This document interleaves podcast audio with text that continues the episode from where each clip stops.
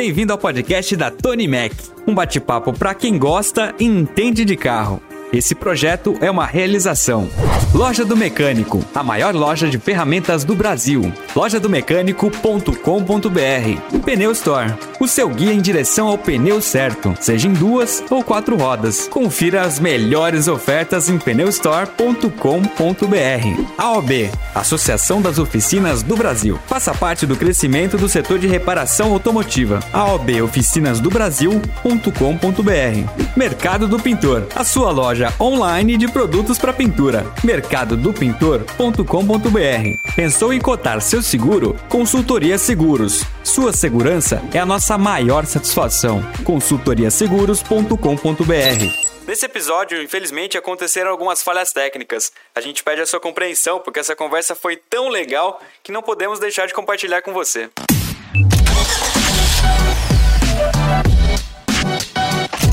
Fala galera, beleza? Tudo bem com vocês? Começando mais um podcast no canal do Tony Mac, mas já perceberam que nós não estamos no canal, do, nós não estamos na estrutura do Tony Mac. Nem sabe, nem imaginava que nosso é, podcast ia ser itinerante. Hoje nós estamos no Instituto Full Power, onde o Edu nos forneceu espaço que a gente vai gravar com uma pessoa que tá montando uma estrutura aqui próxima. Por isso até que a gente tá aqui, né? Por isso que a gente tá aqui, para facilitar, porque mudou nosso horário. Dá uma olhada como o cara é importante. O cara mudou nosso local de trabalho, o cara mudou nosso horário, e em nenhum momento eu falei não, porque, mano, o cara é tão gente fina. Eu já liguei pra esse cara num sábado à tarde e falou, Ricardinho, o que você vai fazer amanhã? Falou, mano, nada. Top pra Brasília. Ele nem perguntou fazer o quê. Vamos. Ele falou, vamos. Então, meu, quando ele falou de mudar horário, de mudar tudo, eu falei, nem vou pensar duas vezes. Estamos aqui com o grande Ricardinho ACF, o grande mago o magro. O magro, o mago, eu não sei como é que eu falo. O mago dos Stage 1, Stage 2, Stage 3, do Pops and Bangs, o grande mago. O rei da nutelagem. Que faz essa molecada ficar mais feliz. Mano, você é o cara que você vende felicidade, Ricardinho. Você que bom, sorrisos, cara. Você vende bom, sorrisos. Ou também, às vezes, algumas preocupações. Você pode vender até um plano odontológico.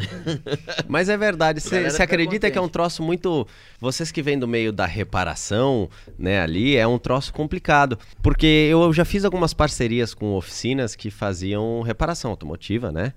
E, e, daí eu falei, ó, oh, você não quer vender remap aqui e tal? Beleza, eles toparam. É. E ele falava, pô, Ricardinho. E eles começavam a ficar tristes, porque, tipo, pô, o cara ia lá, quebrava um DSG, chegava com um pepino não sei aonde, um câmbio, uma embreagem, qualquer tipo de problema mecânico, o cara, o reparador se vira nos 30 para tentar achar a peça mais barata, para tentar ajudar o cara, para baratear o custo, para não sei o quê, e o cara sai da oficina falando: "Porra, filha da mãe, o cara me cobrou uma nota para arrumar esse carro e tal, não sei o quê". Aí ele ficava, né, com isso o dia inteiro, era o dia a dia dele, né? Hum.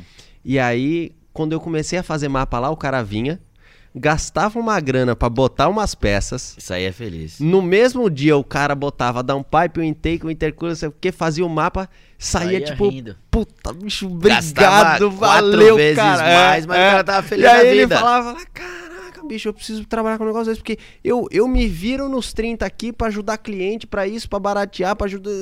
E, meu, o cara ainda sai bravo que teve que gastar dinheiro aqui, meu, todo mundo gasta com você e sai feliz. Então, é que é o seguinte, o cara quando vai pra oficina, quando bateu o carro, ralou, ele vai triste, né, meu?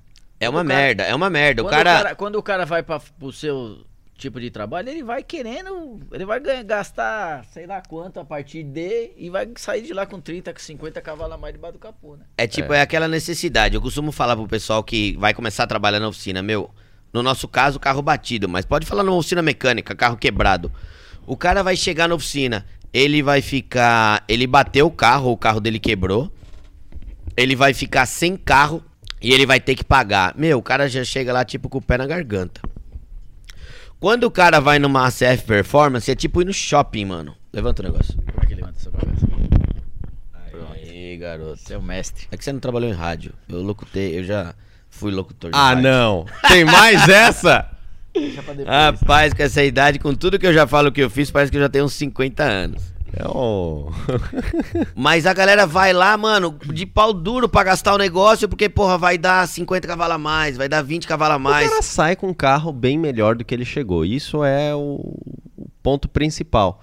Então, independente se ele ganha muito, tem carros que ganham pra caramba, tem carros que ganham menos. Mas todos os carros saem de lá muito melhores do que chegaram, né? Ricardinho, deixa eu começar por uma curiosidade minha. Meu, eu posso até estar tá perguntando uma idiotice, todo mundo pode saber, mas eu não sei. Porque da onde vem o ACF? É Ricardo Antônio Carlos, o fodão? Como é que é o negócio? O que, que tem a ver não. o ACF, mano? ACF é uma sigla que quer dizer muito do meu trabalho, que é acerto carros fracos. É, mas não é foi daí mesmo? que veio. Não, brincadeira, não é. mas essa é uma explicação muito melhor, muito caiu, melhor do que a, caiu do que a real. Bem. Meu, desiste, nem fala a verdadeira. Não, Deixa essa daí que tá bom. O pior é que toda vez a galera me pergunta, eu mando essa e, e, eu falo meio sério já, assim. Então a galera fala, é tá sério zoando. mesmo? Tá zoando, né? Eu falei, é, é isso mesmo? Eu falei, não, não é. Vou, vou contar a verdade. Conta a história, vou contar a verdade. Não. É que o que acontece é o meu nick nos fóruns, que é onde na época, né, lá Nossa, atrás, mano, a gente ficava você trocando Você tá falando ideia. em 2001, é, Hard Mob, Octane, todos os fóruns que tinham na época, hum. era Ricardo ACF, porque o meu nome é Ricardo de Almeida Cardoso Freitas. Ah, então eu falei quase, tipo, achei que era Ricardo Antônio Carlos. É, Astolfo Carlos Ferreira. é de Almeida Cardoso Freitas. E aí, na época que eu comecei a acertar um carro ou outro para os amigos, o pessoal ia lá no próprio fórum e falava, pô, o Ricardo veio aqui, acertou meu carro. E na época tinha um outro cara que também era Ricardo, que tinha uma outra oficina. Daí ele falou: Ah, qual Ricardo? O Ricardo tá. tal? O eu falei: Freitas, Não, o Freitas. não, o ACF. Ah, então Aí, então já desvinculou. Daí, a galera que criou a galera, o seu. Daí o pessoal foi. Só que, cara, eu vim montar minha empresa mesmo uns dois anos depois que eu comecei a fazer os mapas para os amigos, assim, mais é. próximos, e aí o troço foi evoluindo. E daí, quando eu tive que dar um nome para a empresa, eu falei, cara, o que que eu boto, né? Blaster, ship turn, motherfucker. aí você fica, né? Eu falei, cara, não sei. E aí, naturalmente, o pessoal já me chamava de, de, de no fórum de ACF. de ACF. E aí, cara, não sei, é, botei. É, abrevia o que mesmo aí? Almeida Cardoso Freitas. Mas a real é acerto carros fracos. É, mas, ó, mas pode ser acerto carros fortes também. Quando a gente abrevia, fica muito mais bonitinho, né? É, lógico. Porque Almeida, como é que é? Almeida, Almeida Cardoso Freitas. Tá, nem sei quem é, mano. É. ACF o cara é gente boa. ACF o cara é gente boa.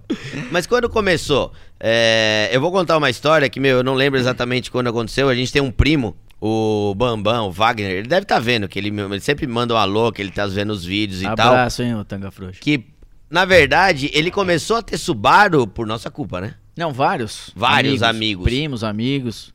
É assim, e na época, você meu, começa a usar drogas, o seu você vai influenciando. Você vai influenciar. É, você, é, o, você é o mal influenciador. Esse negócio de influencer, isso é coisa muito antiga. A galera fala, nossa, é influencer. Mas isso é antigo pra caralho. É tipo o novo Maria vai com as outras, entendeu? é isso. É quase. é quase. Mas eu lembro do Bambam comentando, eu acho que na época eu tinha um Subaru, acho que o GT, meu, isso deve ser antes de 2010. Bem e o Mar... antes, pô. Hã? Bem antes. Eu compramos um Subaru em 2002. Não, mas que o Bambam começou a ter Subaru também, já foi perto de 2010. É. E daí eu lembro que ele acertou o carro num, num lugar lá perto da tua casa. Puta, mano, tipo, quem que foi o cara? Meu, o cara chegou, tipo, magrelinho de bermuda, bonezinho pra trás. Foi no. Foi lá, fez um mapa. Na Raposo, ali no. Foi lá no, no absoluto. No absoluto. Lá no absoluto. No absoluto. Lá no Guerreiro. E o... foi a primeira vez que eu ouvi falar em ACF. É. E, meu, eu lembro que ele, o Marcel. Você não... lembra? Eu tava lá nesse dia. Sim, você foi lá com ele. Tava eu, eu, eu ele foi com o dele. É que você foi acertar o dele. Aí eu aproveitei e levei o meu pra medir, que eu nunca tinha medido. Não, mas peraí, vocês estão falando quando foi acertar. Quando o ACF fez o mapa no carro do Bambam, foi muito. Não, foi muito antes de, de, acertar. Essa vez que você falou, tava até o Iglesias lá, o. Tava o, o Jesus. Jesus. Jesus. É, a, você a... falou, mano, vai voar tudo o bagulho. Tinha 260 mil quilômetros. Deu a primeira vez, A é. primeira vez que a gente acertou o carro do Bambam foi na Marginal. Na Marginal. No posto da Tokstok. É isso aí. Eu lembro ele contando. Isso, mano, foi antes de 2010. Foi, daí depois Bem ele antes. mexeu, mas. Não, não, não, não. Calma. Isso foi 2013, eu acho. 13, 14. Tudo isso mesmo? Não, é, é, é verdade. eu, achava que era, eu achava que era bem antes. Mas eu lembro que foi a primeira vez que eu Nem vi podia falar. ser antes. O Ricardinho tem 18 anos. Você tem quantos anos, Ricardinho? Fez 20 semana 30. passada. 30? Sério? 30 e sou pai já, rapaz. Não, pai ah, é uma é coisa. É que pai dá pra fazer bem antes. Até demorou, demorou. É que nerd é assim, demora mesmo. a partir dos 13 já dá, já, cara. Tá bom, então você virou pai com 30. Mas quando que surgiu a CF? Quando que você deixou de fazer mapa pros amigos e foi... Não, não é melhor, nem quando começou. Mano, da onde veio esse teus parafusos diferentes na cabeça de começar a entrar em módulo de injeção e fazer as porra que você faz? Vamos lá, o negócio. Bom, tudo começou a. É, 1991. É. é isso aí. Foi por aí, né, Ricardinho? Cara, assim, quem nasce gostando de carro, nasce gostando de carro, cara. Isso aí é ponto pacífico. Eu sempre fui aquela criança que ganhava os presentes no Natal, os carrinhos e tal antes do ano novo já estava tudo desmontado para ver como é que funcionava e Sim. não conseguia montar de novo, naturalmente. Se meu pai estiver vendo o vídeo, nosso apelido quando Tem era alguém... criança era o, o, meu maior. Era... Tem alguém aqui na mesa que se identifica com isso. Era boneca. o destruidor. Boneca, é, Eu ganhava no Natal, mano. No ano novo tá tudo desmontado. Não tinha aquela Até boneca, boneca aquela boneca Lu patinadora? Ah. Que o que fazia ela andar lá no patins era o motorzinho, né? Uhum. Então ele tirava pra ver como é que era o motorzinho por dentro. Pá. Ele desmontava os relógios, depois sobrava peça. É uma, é uma desgraça. Cara. Sobra parafuso era com o Gui, E aí, naturalmente, passei o meu ensino médio e tal. Eu sempre gostava de fazer uns projetos de feira de ciências diferentes. Hum. E aí, no terceiro ano do Mas ensino médio. Mas o que, que é diferente? Porque, mano, eu, eu fazia também coisa diferente, fazia um vulcão. É, então a galera fazia. O que, que, você fazia de diferente? O que, que eu fazia de diferente? Tipo, por exemplo, teve um que eu fiz que era uma viagem pela, pelo universo, e aí era uma navezinha mesmo, que andava num fio e vinha pela sala andando, e eu com um controlezinho ali, e a navezinha vinha andando. E aí você vinha passando pelos planetas e tal, aquela porra toda. É. Depois eu construí um simulador de voo para simular aquele acidente do avião da TAM Aquele que atravessou Aquele que atravessou a Washington Luiz ali, né? Pertinho. E aí era um simulador que eu comprei os joysticks e desmontei, tirei todos os, os eixos ali, os sensores, montei quatro manetes e tal, as telas, tudo. E no terceiro ano, é, lógico, como todo adolescente que gosta de carro louco para conseguir dirigir alguma coisa, mas sem CNH É. Sem chances, a gente você quer. Montou um cara, seu primeiro quer ter projeto. 18 anos, cara, você quer ter de algum troço para dirigir, você quer ter. E aí. Daí eu montei um carro. Eu construí um carro do Mas zero. tipo o quê? Uma gaiola? Um... Era tipo uma gaiolinha. Isso foi é. meu projeto de feira de ciências e que acabou virando um troço de uma dimensão que eu não tinha nem ideia do que eu poderia alcançar com aquilo ali. Mas entre encurtando essa história ali, é, eu queria muito fazer um kart junto com um amigo. É. E daí a gente foi lá, começou, eu falei, cara, mas por que, que a gente não bota uma suspensão na frente? Não, porque é difícil, porque não sei o quê. Daí abria, comecei a estudar e tal, caramba. Ah, um kart, kartzinho. Comecei a desenhar. Kart, kart. Ele só queria fazer um kart. Tá. Pra gente andar na pista e tal, hum. onde a gente quisesse. E aí, pô, por que a gente não bota a suspensão traseira? Pô, porque é difícil, aí vai a corrente, balança, vai o eixo, tem que não, sei o quê, bababá.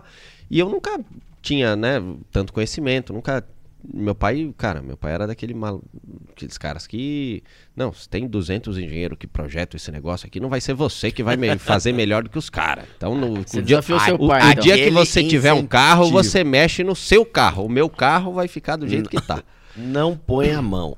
Então eu não tive esse contato tanto igual outros adolescentes que os pais curtiam essa vibe de, de, de mexer. Sim. E mas aí foi lá, fiz o desenho todo do negócio e não tinha dinheiro para fazer. O pai do, do, meu amigo não ajudou, meu pai também não. E aí, como eu era nerdão assim, ganhava a Olimpíada, fui bicampeão da Olimpíada Paraibana de Robótica, ganha, ia para as nacionais de Física, de Matemática, de Biologia. Eu gostava, cara. Nunca fui estudioso mas sempre tive facilidade para é, pegar as coisas. É o... Prestei atenção nas aulas. Assim, Sim, é, é, é diferente né? do cara, tipo, é, do inteligente pro esperto. Sabe? Tem aquele cara que, meu, é, eu tinha um amigo que, não sei se ele acompanha meus vídeos, mas se ele acompanhar, eu queria mandar ele pra, pro, pro inferno. Porque eu repeti o primeiro. Eu repeti o primeiro. Quem foi? O Gladys. Puta, o Gladys. Mano, ele era um filho da puta. Porque ele era você. Meu, ele não prestava atenção em nada, ele zoava pra caralho, não sei o que. Ia bem. E eu andava com ele só me fudia, mano. Tipo, ele atrasou minha vida. Mas é uma, tem pessoa que tem uma facilidade muito grande, né? Uhum. O que você tá me dizendo, tipo, você não era um cara estudioso, mas você enxergava a coisa de uma maneira diferente que a galera a enxergava. Cabeça funcionava, a minha cabeça funciona de uma forma totalmente diferente, assim, às vezes. Funciona pra, ainda, né? Pra tudo. Ainda é assim. É, é, bom. é engraçado, porque é uma lógica de, de, de funcionamento. Nunca decorei fórmula de nada, eu deduzia a parada. Sim. Eu entendia como é que chegava lá. Uhum. Você entendia o funcionamento e tal. E aí, até hoje, tipo, pô, se tem algo que eu sei que está escrito em algum lugar, eu não decoro. Eu decoro como chegar até lá. Então, fórmula de física, matemática, eu Só que era uma desgraça, porque você chegava na prova, pô, eu perdia 20 minutos deduzindo o troço para chegar na forma que eu queria usar, e você aí 5 minutos para resolver a questão que eu poderia ter resolvido em 5 se eu tivesse decorado. Decorado a fórmula. É, diabo da fórmula. Que graça tem. Que graça tem você é. pegar a fórmula aí e resolver o problema? Mas enfim, fato é que daí o, o diretor do colégio que eu estudei lá em João Pessoa, o Colégio Motiva, topou, entrou, falou: não, pode passar lá, é, a gente vai patrocinar o projeto, porque daí. Esse projeto do, como do, os pais, do carro que isso, você tá falando. Como os, nem, nem o meu pai, esse aí eu já sabia que nunca ia dar dinheiro pra fazer um negócio desse. É. Vou fazer um negócio desse. E, e o pai do meu amigo falou que, não, beleza, meu amigo falou, e depois no final das contas, peidou, peidou Deu pra trás. E aí eu falei, não, a gente vai ter que fazer esse negócio. E aí eu fiz uma apresentação, sei lá quantas páginas tinham, e inscrevi esse projeto num painel que tinha dentro do, da, do Congresso Nacional da SAE, que é a Sociedade dos Engenheiros Automobilísticos, ou da Mobilidade. É. É, e aí ele foi eleito o segundo melhor projeto estudantil do Brasil Caraca. em 2008. Só que só estava competindo projetos de graduação e pós-graduação. Na época era basicamente para quem estava graduando. E, Mas né? não era o seu caso ainda, nessa época? Não, não tá falando de terceiro, terceiro colegial. Terceiro, e... Na época é colegial. Mas aí eu dei uns gatos lá e tal. Falava, ah, instituição de ensino. Eu não botei colégio motiva, pô. Botei Centro Pessoense de Educação Limitada. Que daí até eles descobrirem que isso era Quem um colégio. Era, o que é. já tava aprovado. Já, já, já, já, já. E aí entrei, conseguimos essa segunda colocação. Vinha, os três primeiros vinham apresentar um paper pessoalmente aqui. É, de 10, 15 minutos, para variar, igual o podcast. Eu levei meia hora e Foda-se. Certeza. Tinha tempo? Depois no final tinha tempo pra é que quando É que quando os caras viram que subiu uma criança... Se interessaram e deram mais tempo pra você. Cara, de farda de colégio, ninguém, Nossa, ninguém eu, eu falou vou te assim, falar. Para aí. Não, eu vou te falar. Se a gente soubesse que a gente ia contar essa história, eu ia pedir uma foto sua. Porque, mano, você tem 30 anos. Com 35 quilos, você Com... devia ter uns 28. É, não, essa época tinha o quê? 16, não é? 17 no terceiro colegial? Tinha 16 pra 17. Era, tipo, nitidamente uma criança, mano. É. Isso acontecia comigo. Eu, com 24, 25 anos, o guarda me parava na rua. Pô, você tem habilitação? Você tem 18 anos? Tipo, era nítido que era uma criança subindo, né? Ah. E aí, mas era mesmo, e era do colégio. E quando eu subi lá e eles se deram conta da cagada que eles fizeram de ter escolhido um maluco no colégio, falar, pô, o que, que vai ser isso? E cara, tem todas as fotos, eu soldando de havaianinha, assim, os tubos do, do carro. A gente construiu o carro. Tipo, usando todas as EPIs necessárias. Tudo, oh, igual, tudinho. Chinelo. E aí, cara, mostrando, e o pessoal, um monte de engenheiro, presidente da SAE interna mundial, cara, assistindo o troço lá. Pô, Ricardo, você tinha que ter trazido uma foto disso pra gente ver, meu. Cara, tem. Que fim deu esse projeto, esse kartzinho? Esse, esse carrinho ele ficou exposto ainda no colégio durante bastante tempo, mas como é. depois, logo no ano seguinte, eu mudei para São Paulo, porque a Mauá, que foi a faculdade onde eu estudei, fez primeira e fez o terceiro lugar. E aí eles uh, me fizeram uma proposta, consegui uma bolsa lá por mérito. E aí mudei para São Paulo, porque eu não tinha grana, cara. Meu pai... Na época você veio para Mauá, não, não era engenharia automobilística ainda, né? Não, eu acho que inclusive ainda nem é automobilística. É mecânica, Eles né? têm mecânica. Automobilística não, tem... é só a FEI. Ah, é a FEI. É a, a FEI. FEI já tem automobilística. Eu lembro quando eu fui fazer, eu também sempre me dei bem ah, em cálculo e tal. Eu fui pra. Mas eu acabei indo pra civil, eu não fui pra mecânica. Porque a mecânica eu achava que era muito engessada, tipo indústria. Aí eu fui pra civil porque, meu, eu gosto de número. Mas eu lembro que não existia automobilística. Veio depois a FEI. É, é. Mesmo na Mauá, lógico. Tanto a FEI quanto a Mauá são duas faculdades, para quem não sabe, aqui do ABC Paulista, que são focadas em produzir engenheiros para diversas finalidades, mas óbvio que aqui o ABC é o berço do automobilismo, do da, da, produção Sim. do automobilismo. Hoje já tem mais espaçado, tem lá em Pernambuco, lá com a Fiat Jeep, mas Renault. Antes era praticamente mundo, tudo aqui, né? Mas era tudo aqui, Ford, Volks, né? E aí eles produzem muitos engenheiros focados nessa indústria automobilística, né? É.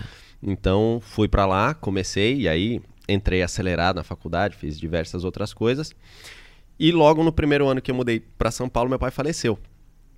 E assim, cara, e a gente sempre foi fudido de grana, cara. Assim, não era fudido. Graças a Deus nunca me faltou.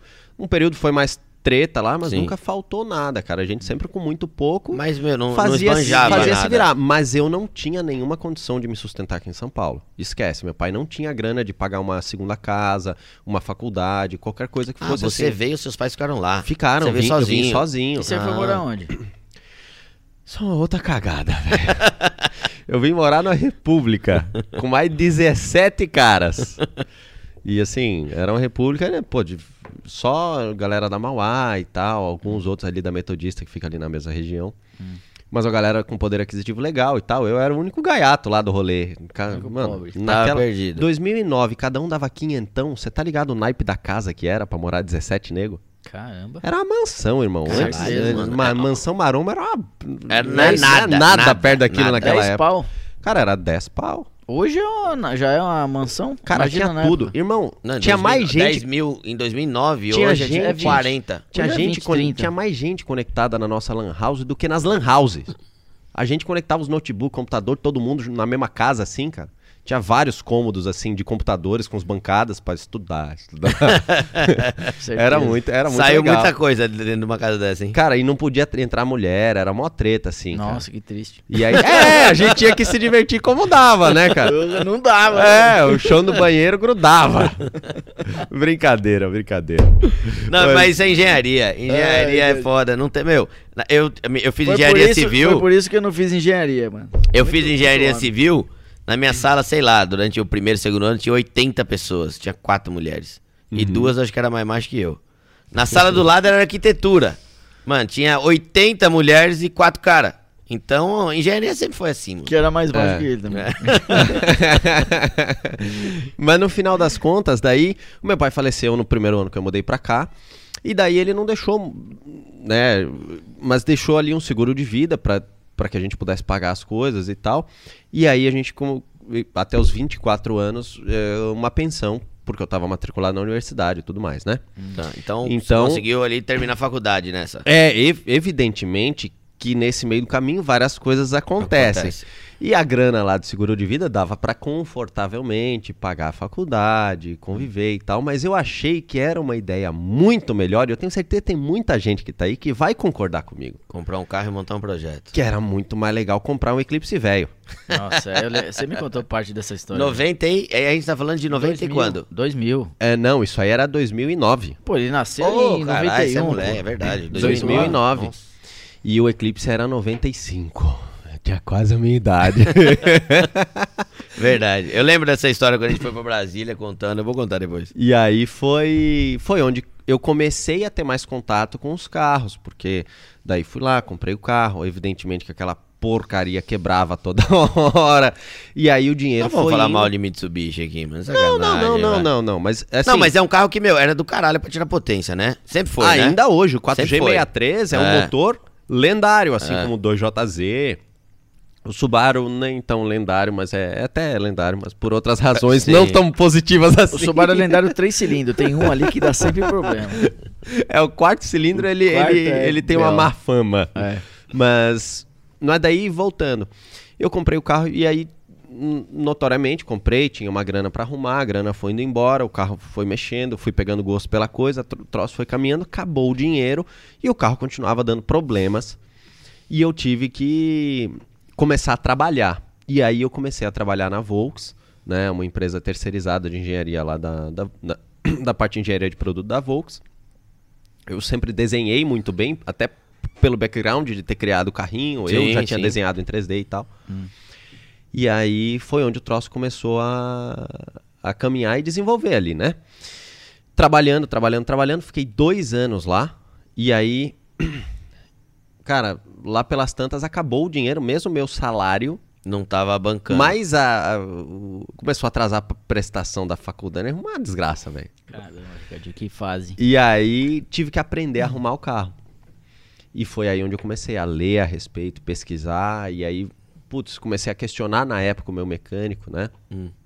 Por que, que você faz, tá fazendo assim? Eu vi que lá todo mundo faz assado. Faz e aí o cara não me dava a resposta que eu queria, que era como todo curioso, né? é, é, saber o porquê das coisas. Sim. Ah, porque eu faço isso há 20 anos e é sempre assim, foi assim e é aí, assim. Aí ele virava de costas e caralho, cala a boca, moleque. Porque na, é, porque naquela época era um troço que assim, duas. A galera que sabia tinha muito medo de passar o conhecimento de, adiante, é, porque ninguém sabia. informação, né? E tinha galera que não passava o conhecimento porque não sabia e tinha medo que você se desse conta que ele, que não, ele sabia. não sabia. É. Muito. Isso acontece a maioria, hoje. A grande maioria. É, Muita gente faz o que assim. faz e não sabe nem o que tá fazendo. A gente tá falando aí de que ano, mais ou menos, você tá dizendo? 2000? 2010, 11. 11. Eu lembro quando eu, eu turbinei meu Civic VTI. Foi bem antes, né? Eu tava na faculdade, 2003. É. Era isso, tipo, ninguém passava informação. Meu, é, eu vou ensinar os outros a fazer o cara era tipo um xamã. Eu vou ensinar os outros. Eu vou ensinar os outros a fazer o que nem eu sei o que eu tô fazendo. era mais ou menos assim, entendeu? É bem então, por aí. não tinha os questionadores, tinha aquela galera que trocava peça. É. Né? Os trocadores de peça. É isso aí. Até hoje ainda tem bastante Sim, gente assim. Tem bastante. Né? Mas enfim. Fato é que daí eu comecei a mexer no meu carro, começou a ficar bom. O pessoal do fórum lá acompanhava aquilo. E aí eu comecei a mexer mais nas coisas ali, né? No, no, no, os amigos. Putz, fui visitar meus amigos lá na Paraíba. Daí tinha um cara do clube do, do, do ah, da Mitsubishi. Aí, vem ver meu carro. O Marcone, é, o Marcone lá. É, chamou, pô, que eu tenho um Eclipse aqui e tal, não sei o que. Eu falei, pô, você quer que eu vá e dar uma olhada? Eu falei, tá, eu vou estar tá em João Pessoa, Natal é aí do lado. Do peguei o busão, fui lá. Pô, não, isso aqui é assim, assado. Peraí, conectei ali. Conectei, não, esse, esse aqui tá entrada falsa, desliga isso aqui, vamos desligar o map, liga o map ali, vamos fazer funcionar Foi o primeiro chip que você fez e oficial. Aí, cara, foi esse aí. Foi. Foi lá em Natal. E aí fiz o carro do cara que nunca andou legal e ele conseguiu começar a curtir o carro dele. E aí, pô, deu um feedback positivo. Fala, pô, o Ricardo veio aqui e tal, não sei o que. Ah, aí, ah, o Ricardo tal. O ACF. Aí ele falou, não, o, Thiago, o ACF. O Thiago Almeida, é, Carlos. É, esse aí, o, o Acerto Carros Fracos. e aí, daí foi onde começou, devagarinho. Aí esse, pô, o outro cara falou, pô, se eu te chamar, você vem aqui pra Santa Maria? Daí fui pra Santa Maria, no Rio Grande do Sul. Nossa, Saí do Natal, caraca, fui pra lá. Caraca, e aí, pô, pra mim era legal, porque na época, cara, porra nem tinha viajado de avião quase, né? Não, é, eu já, já tinha e tal, mas, cara, eu tava, conhe... eu tava conhecendo lugares novos e tava mexendo em uns carros legal, bicho. Tipo... E ganhando um troco ainda. Não Lógico. ganhava, eu nem cobrava dos caras, irmão. Nem a passagem. Mas e a viagem, tava... e a é, viagem? É, daí começou, comecei a cobrar só os custos de deslocamento. e aí eu, porra, legal. E aí começou o troço isso, a caminhar. Isso que é foda de você fazer o que você gosta. E eu tava felizão. Porque, cara, pra mim, eu já tava trabalhando no meu dia a dia com o que eu gostava, que era engenharia dentro de uma montadora. Sim. Daí, cara, mexi no final de semana, cara, era meu lazer. E era meu lazer mexer nos carros. Pra onde e você vai? Mano, eu vou lá em Natal. Você vai passear? Não, vou acertar o carro de um parceiro, né? E aí, e assim foi o troço, cara. Fui diversas vezes depois. E aí começou. Um, daí depois eu resolvi sair fora, porque nessa, né, nessa apresentação que eu fiz do paper, o presidente internacional, é, acho que era o James Smith, na época, ele era o reitor, o presidente internacional da SAE, mundial é. da SAE, ele era o reitor da Universidade de West Virginia. E aí eu já estava dois anos aqui em São Paulo, já estava morando sozinho, porque eu tinha algum receio, embora que morava só eu e o meu pai. Hum. É, eu tinha algum receio, porque, pô, nunca morei sozinho, né? Não sei como é que se virar. Sou um menino, sou um menino do, de outra cidade, tenho medo. É, já, já eu cozinhava lá em casa e tal, sempre gostei dessa porra, mas. Miojo, ah, vai. Nunca. Fala. Não. Cara, gostava, gostava mesmo, velho. É mesmo? É, eu pô, até hoje faço jantar pros amigos lá, a gente falando isso, Rapaz, estão convidadíssimos, mano. cara, pra gente fazer pô, um. teve que esperar vir um negócio, ao vivo. Corta um sashimi, pá, sabe temperar? Sashimi não muito, velho, mas, cara, teve fazer que esperar, massa, carne, um negócio caramba. ao vivo. Cara, faça uns fundi de vez em quando, quando dá uma esfriada. Você tá fundido agora, que você vai chamar nós aí. Vambora, um vinhozão com fundi é muito legal, velho. É bom. Enfim. E daí não sabia como era morar sozinho, cuidar da própria grana, gerenciar dinheiro, gerenciar casa, gerenciar, pô, tem que ir no mercado comprar tal coisa. Não, lá em casa sempre tinha uns negócios para cozinhar, tá, aparecia, tava brotava, ali, tava é, ali na dispensa. Então, e quando eu não queria, eu cozinhava quando eu queria cozinhar, senão tinha lá, porra, a nossa empregada lá em, lá em casa que ficava, a Lúcia lá na época. Uh, desde pequeno até falei, ela, meu pai faleceu e ela continua ainda. Continua fazendo. É, continua lá, a gente continua com contato, mas evidentemente que daí a, família toda, minha mãe voltou para o Rio Grande do Sul, que é onde eu nasci, eu nasci em Porto Alegre, né? E fui Nossa, beber para João Pessoa na Paraíba. Ah, então por isso que você já fazia esse tour, né, mano? É, não. Quantos caras te chamavam Por isso você falou, viajar de avião, cara. De Meu, sul, o cara nasceu do sul, sul Nordeste. foi pro Nordeste, ah. parou em São Paulo, daí fazer mapa no sul, voltava... É, isso aí. Mas enfim, e daí, voltando lá para a questão dos eclipses, é... Uh, perdão, daí eu saí da Volkswagen porque recebi a proposta, na mesma bolsa que eu ganhei na Mauá, eu ganhei para West Virginia, só que eu tinha muito receio, porque, pô, West Virginia não é ali na esquina, tá ligado? Se bater um frio lá e me der uma crise e eu chorar, mamãe! Tipo, velho, não, não, tem dá. de correr. Ela não, não vai dá. A passagem em dólar ainda, tio. Fala, ó, é. se vira aí, irmão. Vai dá seus pulos. Pega acende, um... acende um fósforo e se esquece. É, aí, né? pega o busão aí e espera chegar no Brasil, irmão. Porque de avião você não volta, cara. A gente não tem dinheiro, velho. É. Então, Daí nessa época eu já estava mais organizado e tal. E aí conversei direitinho, consegui um trampo lá, o caramba. Só que daí eu tive meu visto negado. Saí da Volks, vendi Por que o. teu visto negado? Você tem cara, cara de terrorista? Mano? Não. Ele usava barba na época. Não. Veja bem. Na, é, daí fui pra entrevista lá, né, no consulado, no consulado americano. Sim. E aí, o que, que eu fiz? Como eu já tinha feito a escolha de vir para a República aqui e me, me fudi no primeiro ano ah, de faculdade. Mano, você não tinha um local fixo não, aqui, não, não, né? não, não, não, não. Eu já sabia que, cara, não adianta. Eu vou ter que ir lá ver o lugar que eu quero ir para escolher um lugar legal, porque se eu ver que for badaroscada, não vai funcionar. Então eu falei, cara, beleza, vou pedir o meu visto. Só que como eu não tô indo lá porque a aula só começava no semestre seguinte, eu hum. falei, vou um semestre antes para ver o negócio, já vou ver a casa, já vou ver o caramba, já vou começar a ajeitar lá o terreno. E antes, daí botei lá, visto, é negócios ou turismo, caralho, não sei o quê. Daí cheguei lá na. cheguei lá na. Na entrevista? Na entrevista, eu já tinha saído do, do trampo na Volks.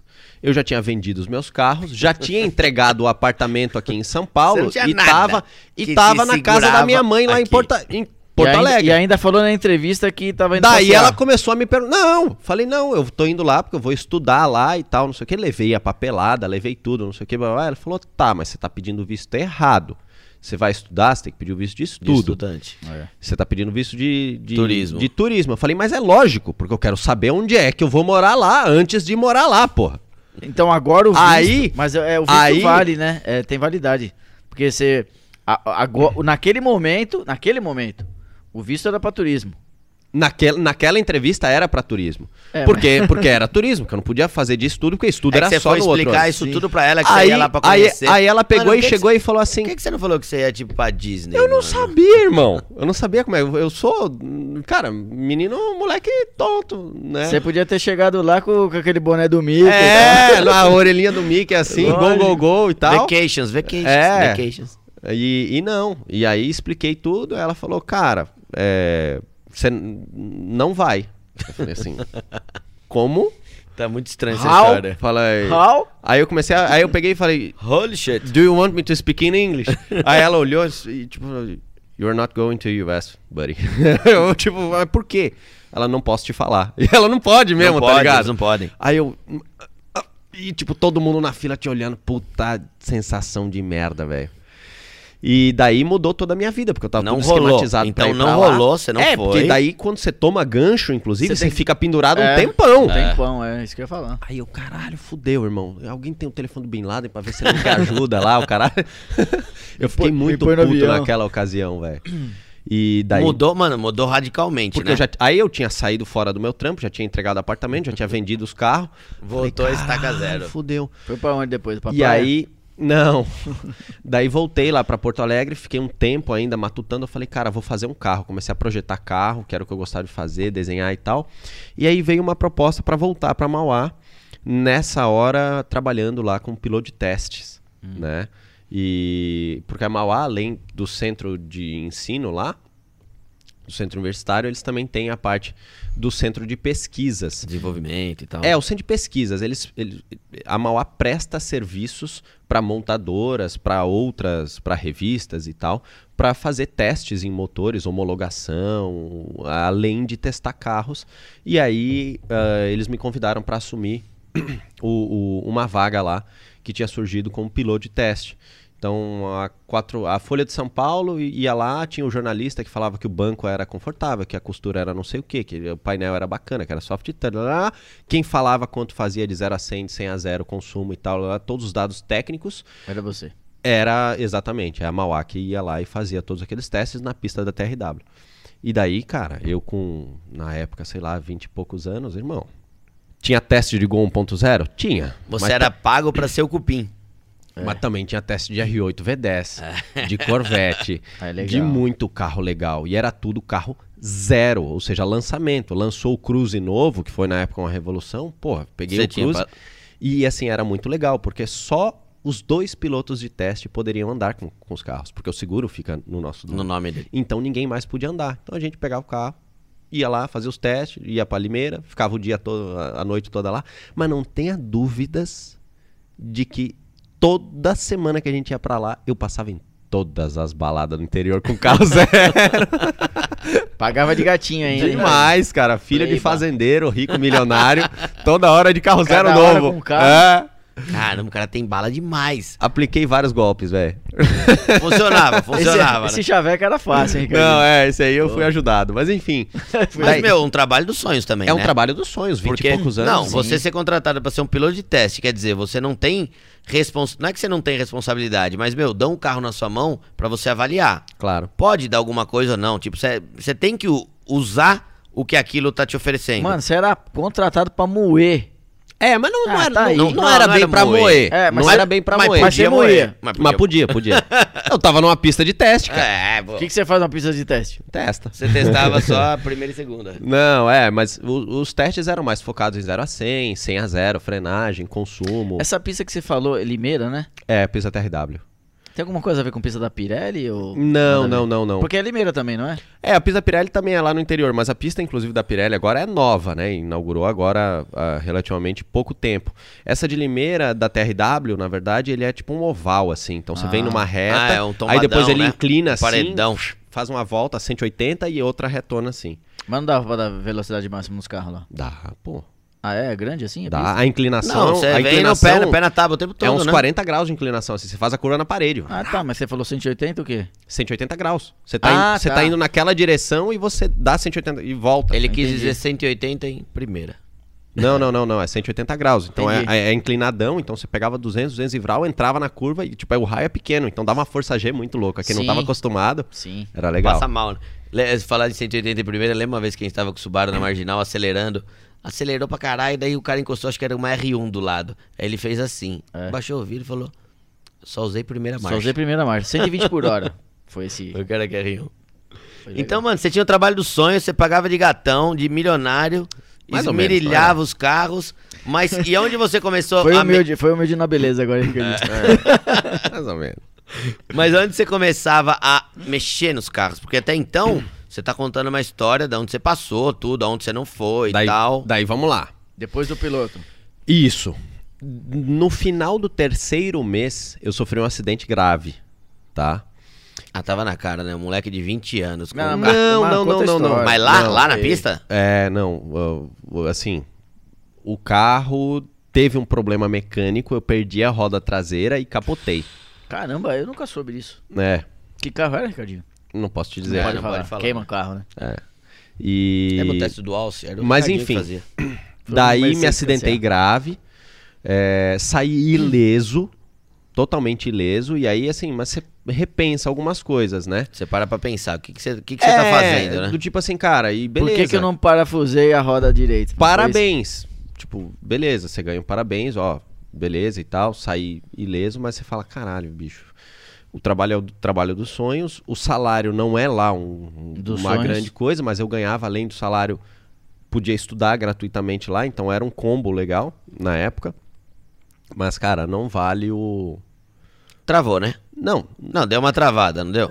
Vou te dizer que não me deu. Eu continuei andando normal de carro, do mesmo jeito. Não mudei, porque foi um acidente. Uhum. Tipo, é uma coisa que você não tem o que, o que não, fazer. Não, sim, mas é que um acidente, mas... mesmo assim, ele faz a gente parar pra pensar. Mas você faz parar pra pensar. pra pensar de tipo assim, cara, é, minha vida vale mais do que eu, eu tô ganhando aqui.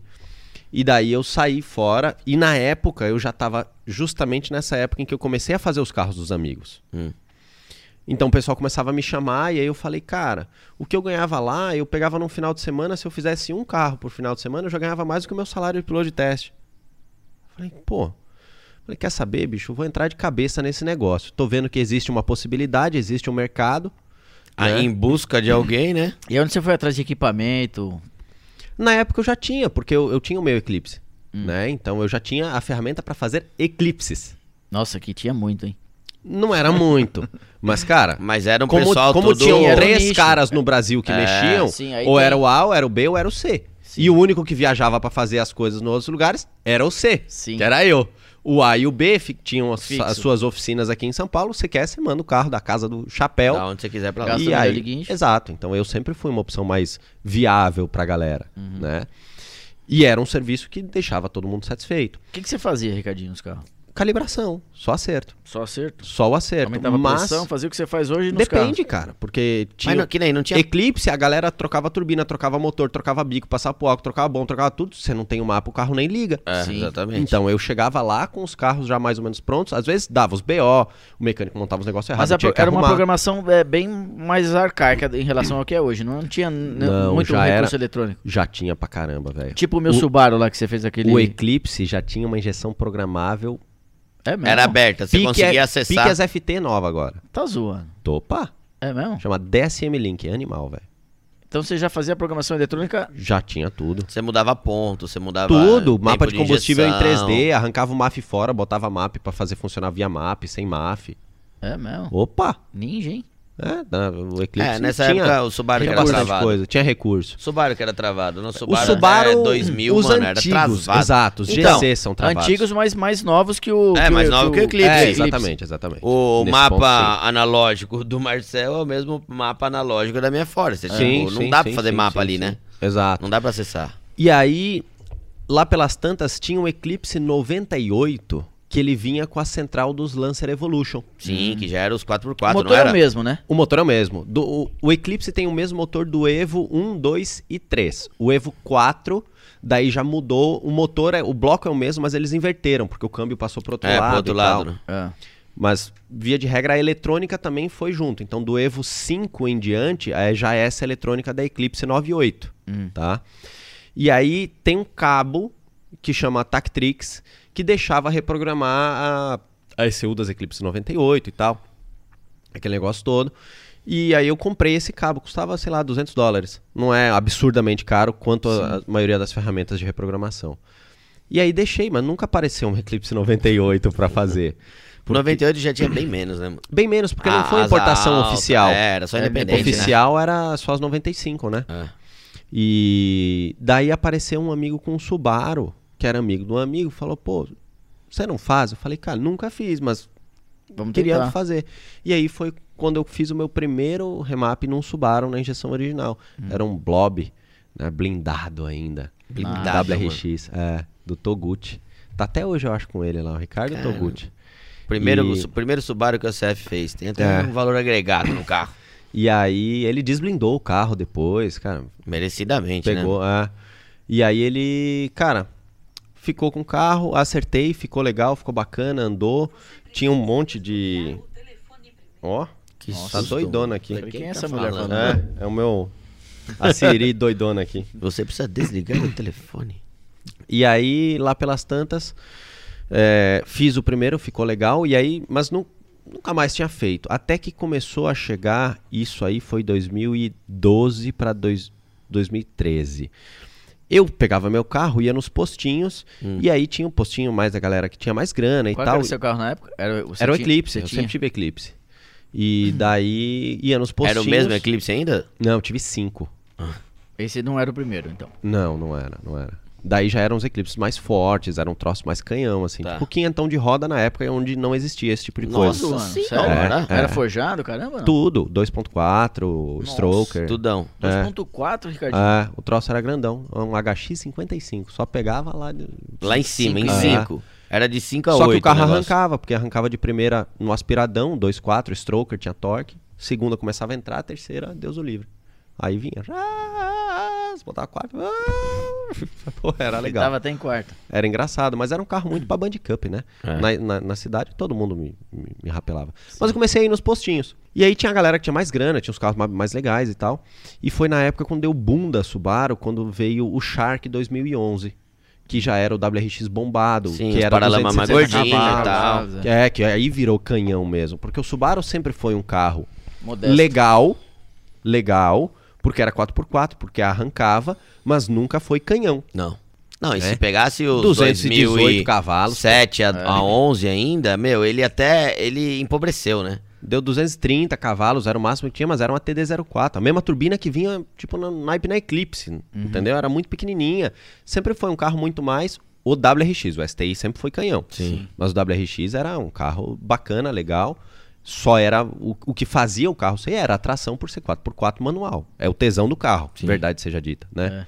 E daí, putz, quando veio 270 cavalos, bombou o negócio, porque venderam muito, era preço de GTI, daí, pô, a molecada queria. E o carro é bonito. Sim. Então, pô, você ficava em dúvida. Nossa, você, era, era preço de GTI da época? É, era preço de 130, 120 mil. É. Então, pô, se eu vou, eu vou pular num manual 4x4 ou eu vou pular num tração dianteira DSG? É, é. exatamente. Pô, a, a molecada pirava. E aí, junto com isso, pô, você botava o escape, botava o filtro, botava o intercooler, pô, dava pra montar, era o Lego, é, assim, né? Dava pra você colocar um monte de coisa lá de fora. Isso. E ficava bom os carros? Chegava, é, melhorava? Fica muito legal, muito. O troço, ele vem, esse carro, 270, vem cerca de 220, 230 de roda original, é. e você beira os 300 ali com um intake, escape e um remap.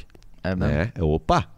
Então, assim, e aí o pessoal vai tomando gosto pela customização, botava lug nut, botava uma roda de uma cor diferente, botava roda diferente, botava não sei o quê. E, cara, foi assim. Tanto que a coisa mais difícil é você achar um Subaru desse original. É, o postinho começou a migrar da galera que tinha as lasanhas, que era basicamente a nossa época, que era a M3 fuçada, M3 E36, as BM é. velha, cara, AP, Gol, Voyage, toda a gama de, de, de Volkswagen ali, e começou a virar lentamente foi a época que migrou para os stages. Sim. Sim. Né? Aí que começou a. Os, não, os não que era, que era a galera. É, que era a galera que comprava o carro zero da concessionária. Nenhum problema nisso, pelo amor de Deus. Mas ganhava os carros. É. E daí vinha e começava Queria a mexer. melhorar alguma coisa. Isso. E aí era meio que o embate do negócio. Que era a galera raiz dos apesão querendo dar pau nos, nesses, na, nesses, bois, na boizada. É. Né?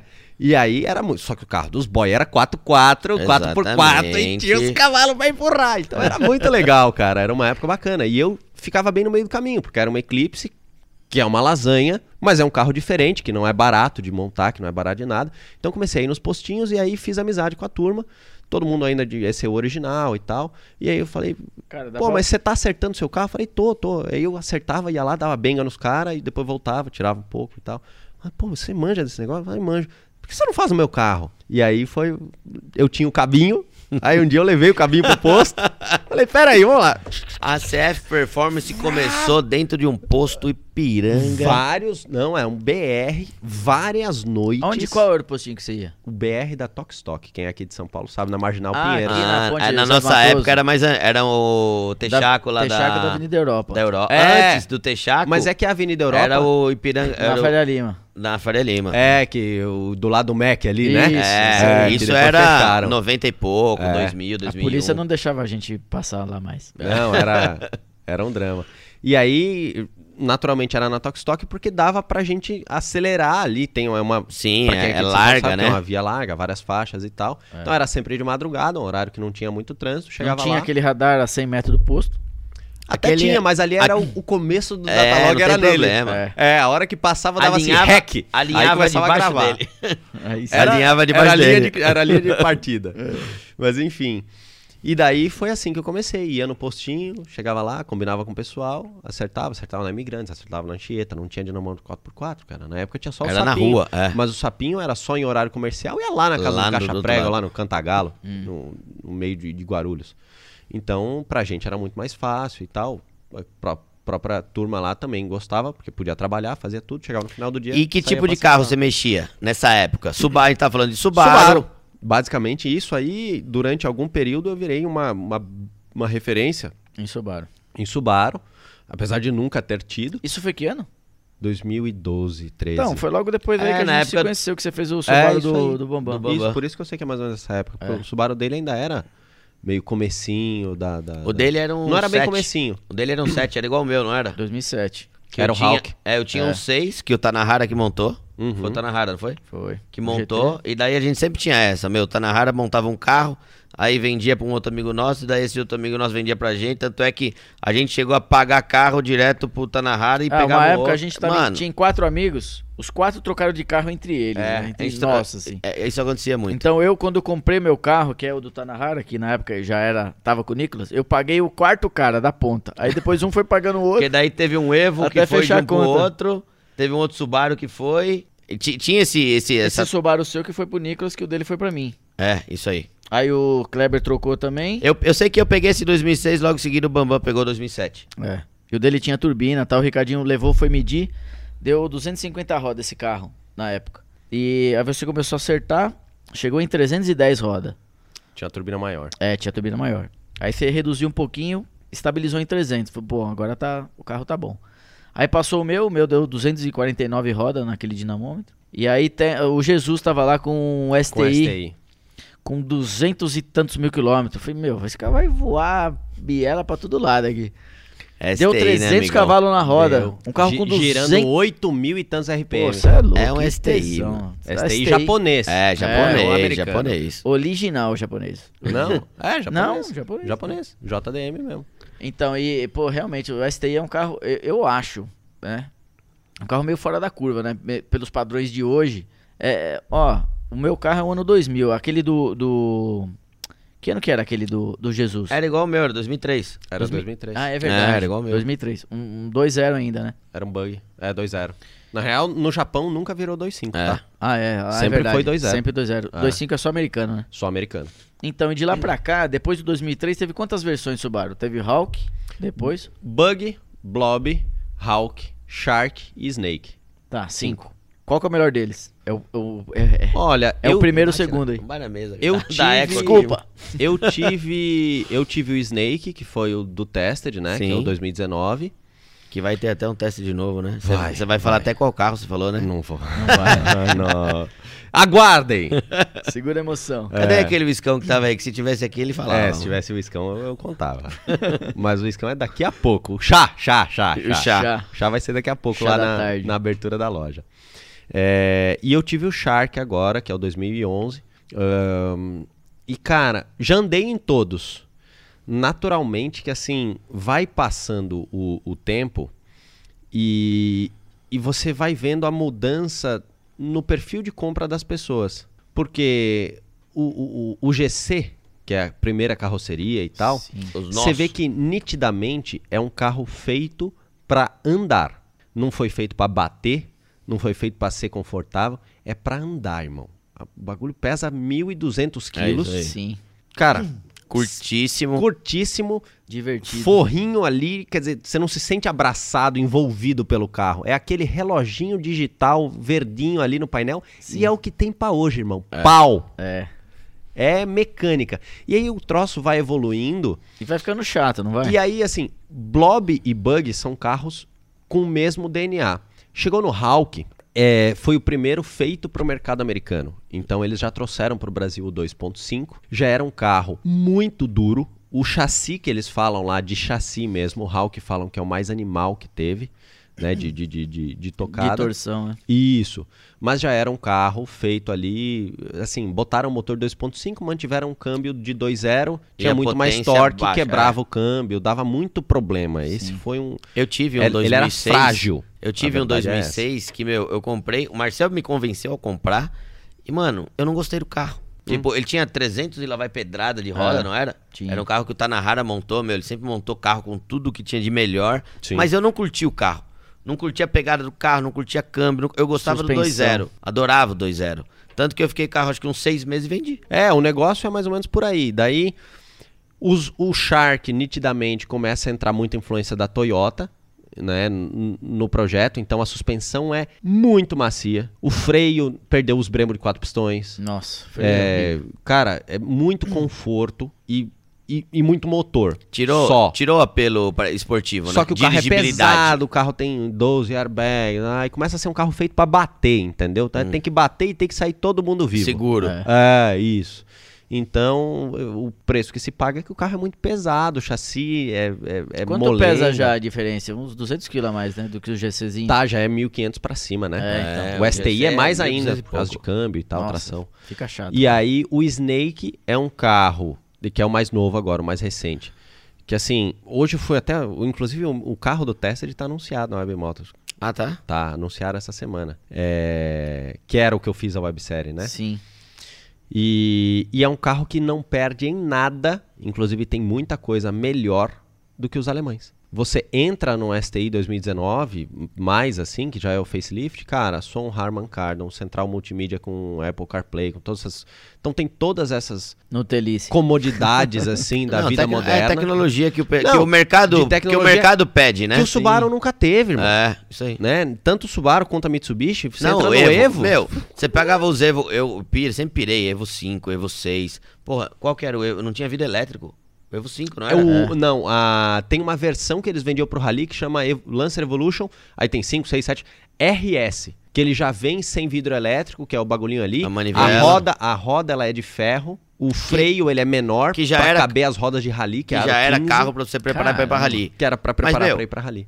Ele acabava em 210 por hora. Isso aí? É limitada. Ah, a rally não 210. dá mais que isso. É. Sim. É saída, é Mas arranque. chega rápido pra caramba, é, né? Muito rápido. lógico. Não sei, eu acho que essa é a, a pegada que eu tenho de gostar dos carros an- anos 90. Que nem eu tive o Subaru com, meu, 350 cavalos, caralho, 2006. Eu não curtia. Eu saí dele pra voltar. Na verdade, eu queria voltar pra um GC. Na Uhum. época, eu não conhecia. Eu encontrei o Jesus. Encontrei, mano, Facebook. Encontrou com Jesus? É, coisa estranha. Que Aí, papo, ah, né? Graças a Deus que não. Mas encontrei o, face, o Jesus no Facebook. Meu, quem que é Jesus?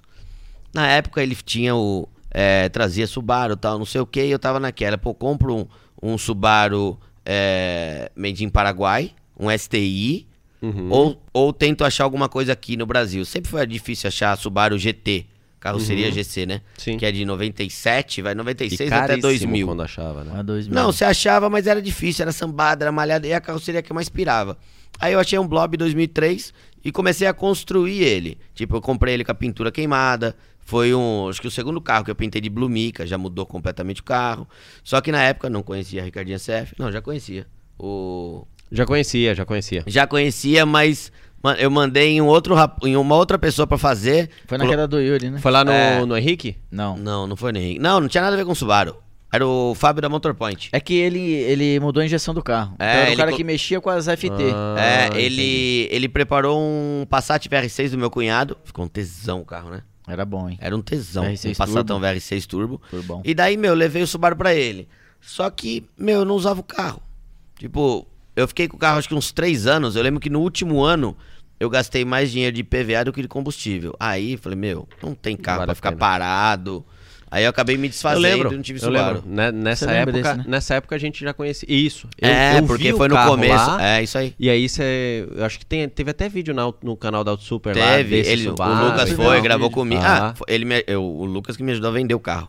É. Porque quando ele fez esse vídeo junto comigo, é, eu coloquei o carro pra venda, porque, meu, eu não usava o carro. Minha mulher tinha acabado de ter um filho. Sabe quando dá aquela aspiração? Aham. É, minha mulher tinha acabado de ter um filho, deu seis meses, ela engravidou de novo, e conta pra pagar, falei, Deixou mano, vendi nem a tudo. coitada descansar, rapaz. Mano, Vocês vendi, também, viu? vendi tudo. Eu, graças a Deus, nunca saí dessa fase moleque, digamos assim, com o carro. Porque eu sempre tive, depois que a gente conseguiu comprar o primeiro, que foi em 2002, eu sempre tive um carrinho esporte pra dar um rolê.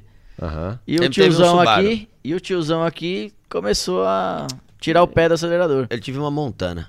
Vendi tudo, fiquei com uma Montana. Quando eu fui casar, eu tinha três Subaru. Veio um cara da Bahia buscar um, veio um outro cara buscou o outro. Que se a gente tivesse. É que a gente. é, Muitas coisas a gente vai ver que tem valor depois, que passou da época, né? É. Mas os GTzinho lá eram muito bons e a gente vendeu um 98. Não, o, e tem Marce- até hoje um ano 2000, né? o Marcelo, que comprou meu GT, meu, ele era piloto de helicóptero da. Votorantim. Não, que Votorantim, aquela construtora Era? da Bahia. MRV? OS. Não. Qual que é a da Bahia? Qual que você falou aí agora? OS. Não. Ele era piloto de helicóptero da De Camargo empresa, Correia, não beleza. era? Camargo, sei lá, Camargo Sei lá. Correia. É uma empresa. E daí, meu, eu anunciei, na época, o carro valia 32 de FIP. Meu, eu já anunciei por 45, porque eu não queria vender o carro. Aí o cara me liga, puta, eu vi o teu anúncio e tal, não sei o que, eu vou sempre pra São Paulo, posso ir ver o carro? Beleza, pode. Meu Subaru era lindo. Era branco, com as rodas brancas do Rally.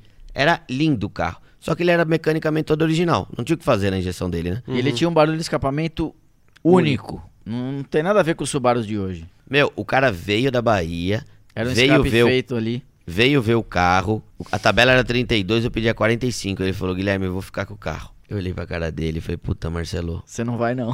não me leve a mal, mano, mas não vou vender o carro. não vou mais vender o carro.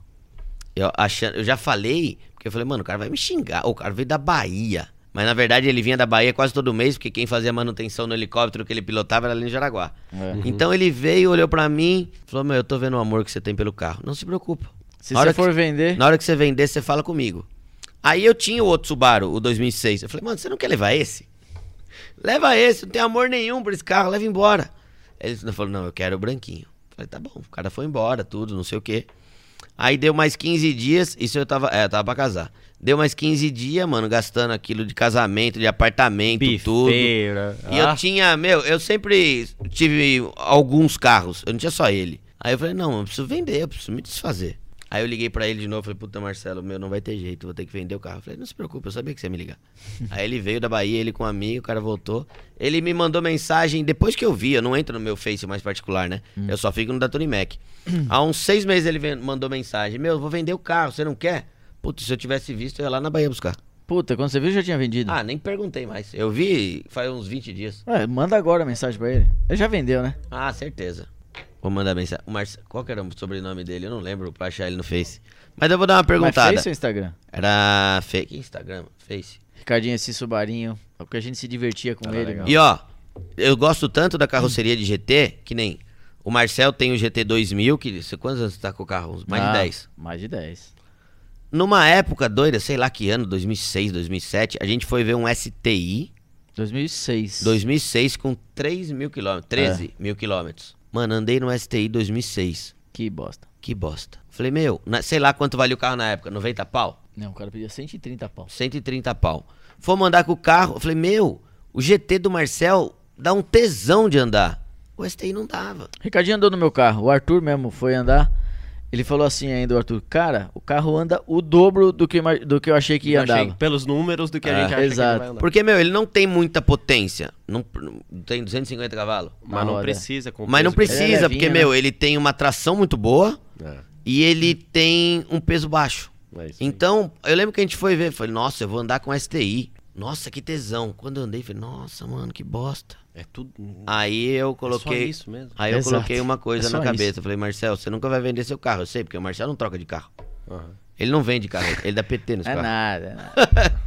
Ele vende. Não, ele na não vende, ele dá. PT nos carros. Mas se um dia, por acaso, acontecer, eu duvido. Porque, meu, pra mim não tem essa, carro meu, carro dele. Tipo, É o carro nosso. dele é meu, o carro, meu carro é dele. Tanto é que meu carro, onde ele dorme? É, na minha casa. Na casa dele. Tipo, eu acho legal ver meu irmão saindo com o meu carro, entendeu? Eu também. Então, não, não tem problema com isso. Mas eu sou pirado na carroceria GT, tipo, na carroceria GC. Tanto que eu vendi minha Forester 2010 pra ir atrás de uma 2000, porque eu queria a carro- carroceria lá dos anos 2000. E o E é o Ricardinho salvou meu carro, porque tinha um problema ali de falta de combustível, né, Ricardinho? Tinha. Você deu uma solução que o carro ficou um tesão Ficou legal, andar. precisava só de um pouquinho mais de gasolina pra dentro. É, ficou chique. Fica legal. Falando nisso, Ricardinho, em carro, projeto e tal, tem um carro que a gente fez pra você, com o maior carinho. Da cor amarela, a galera deve conhecer. Este é invendável. É um carrinho pequenininho, a gente fala, todo mundo fala, pô, quero carro de... Pra ser legal tem que ter 500 cavalos, 600 Bate cavalos. na mesa, mano. 500 cavalos, 600 cavalos. E o carro vai ter quantos cavalos, Ricardinho? 125. 125. Mas não vai ser divertido? Demais. Porque quanto pesa o carro? 840 quilos. Nossa, olha que legal. Então o que importa mesmo não é a potência, né? O legal é a, É o conjunto. é a relação peso-potência, né? É. Quantos quilos cada cavalo empurra? Nesse caso aí vai ficar divertido. É, ele já tinha, sempre teve, na verdade, agora, inclusive, com a inauguração da oficina nova, o carro já vem pra cá pra fazer a parte só finalização de detalhes. Já tá tudo montado, o motor tá no carro, embreagem, tudo, tudo instalado, FT já tá instalado. Mas é o meu simpático Picanto, né? O Picanto que passou por tantas coisas, desde o motor afogado Até depois ele se afogou de novo lá na Ah, enchente da Tony novo. Ele Mac. naufragou na oficina. Cara, e foi muito Ele não engraçado. tava pintado ainda quando naufragou, né? Não. Não, Tava não tava. pintar. Não tava, tava, tava preparado, já tava desmontado, Sim. né? E aí foi muito engraçado, cara, porque eu não tava no Brasil quando deu a enchente lá na Tony Mac, né? Ah, é. Eu tava na Colômbia. E aí, putz, eu, foi um dia que eu lembro nitidamente. Eu ta- fui pra Colômbia lá. é, e aí, pô, cheguei lá e aí de manhã, normalmente eu sempre faço os mapas remotamente, né? Mesmo assim. E aí o, o, o, o Odair me ligou e falou: pô, Ricardinho, vou chegar atrasado hoje, tá sem chance, marginal tá parado, tá Travou tudo inundado. tudo. Aí os meninos falaram: não, tá, tá, tá foda mesmo. Eu, tipo, pô, esses caras tão me dando. O nó. É, eu falei, cara, é Tá eu furado. viajar e os caras começam a fazer é, operação tartaruga, Ô, né? ô, Fernando, não consegue colocar a imagem do. Aí, Não consegue? aí eu peguei e falei, pô, Não, mas tá aí, uai. acho que tem. Se botar ali. Não, se você colocar no Picanto vídeo. deve aparecer. Aí, tanto que eu tava lá fora, eu falei assim: ah, os caras estão me dando uma migué, não querem trabalhar e tal, não sei o que, mano, preguiçoso. Aí eu, beleza. Daí, lá pelas tantas, os carros que a gente ia acertar aquele dia não foram. Aí eu, putz, beleza, né? Aí, pô, logo depois, cara, comecei a ver story de vocês e tal, pelo amor de Deus, o carro a gente não conseguiu chegar, chegamos, estamos tentando entrar na oficina. Aí eu peguei e falei, caralho, aí foi, foi a hora que eu liguei, eu falei, pô, tá tudo bem. Cara, tá, tá treta, a gente tá. A gente tá com problema aqui e tal, não sei o que. Eu falei, não, beleza, eu tô longe, mas tô voltando agora na, na semana já. E daí, precisar de alguma coisa, me avisa aí. E aí levou acho que uns dois dias pra baixar a água que vocês É, a gente conseguiram entrou no entrar dia e seguinte tal. só, né? Só. E, e aí, beleza. Cara, eu sei que eu tava voltando. Eu, tipo, eu cheguei no Brasil e eu falei, pô, beleza, cheguei lá no Dinho. O Dinho, não, pô, já fui lá, ajudei, tiramos não sei o O quê. Childinho foi lá ajudar a desmontar carro. É, Nossa, aí eu falei, Dinho cara, palavras. falei, Dinho, Dinho. Falei, pô, tá, será que eles estão precisando de alguma coisa? Eu posso ajudar com algum troço? Sei lá, se tem algum carro que eletrônica lá, tem módulo, tem o caramba. Aí ele, não, não, beleza. Aí eu, tipo, peguei, tipo, deu, falei, caralho, o meu carro tava lá. aí eu, puta, e você lembra que eu nunca nem falei no Picanto, cara? Sim. Aí passou um tempo, eu falei, ô Gui, não vou ficar puto, pelo amor de Deus. Pegou o picanto lá, deu pra salvar. Não, Ricardinho, pegou, mas fica tranquilo, a gente vai resolver e tal. Mas Caramba, eu ele falei, foi pra não, lá, ele já tava com o motor fudido, não tava? Já. Ele Já, foi com o motor ele, fudido, ele né? não tava com motor novo. É. Eu já sabia que o motor não ia dar pra aproveitar, né? Sim. E eu já queria colocar FT, então eu já foi só um empurrão a mais para daí eu falei, cara, a eletrônica do carro nem se preocupa porque eu já vou arrancar tudo, e vou fazer um chicote FT e tal. O carro tá aí. Não, não tá aqui, tá guardado em casa, mas ele Ah. vai vir pra cá. A inauguração é hoje. Na época Na semana que, que que aconteceu isso daí, o Ricardinho até a gente tava. A gente tinha feito uma viagem logo depois da enchente e tal. E daí ele tava falando, mano, eu vou mudar o esquema do picanto.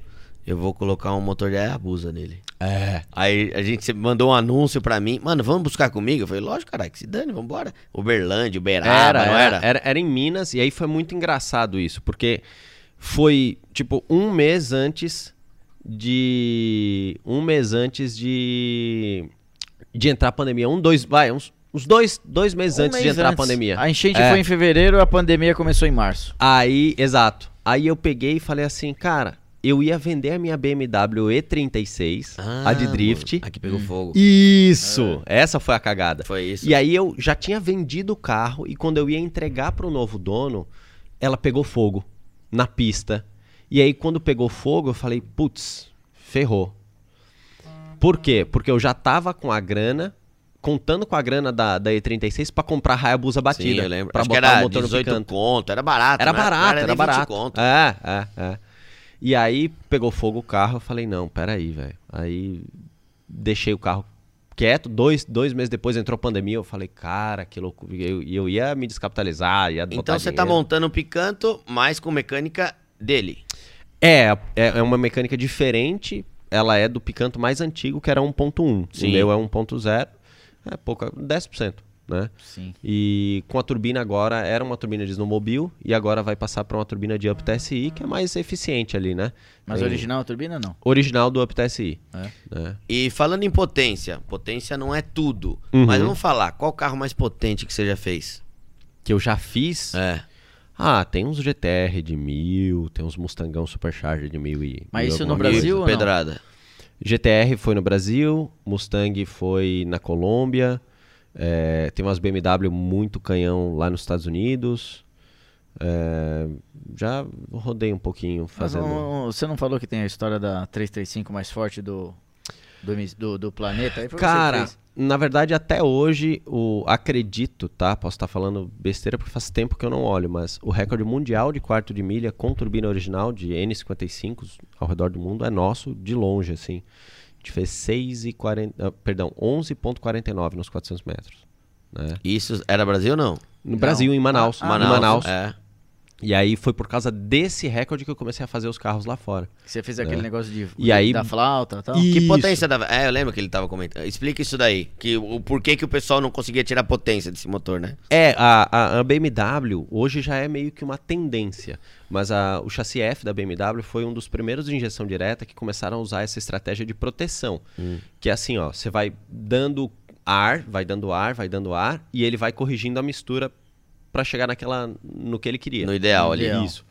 Daí, o que, que vai acontecendo? O, você vai consumindo o combustível que a bomba está mandando e a pressão de combustível vai cai. Certo. Naturalmente, porque a bomba original não aguenta não o dobro da potência original. E aí dá falta?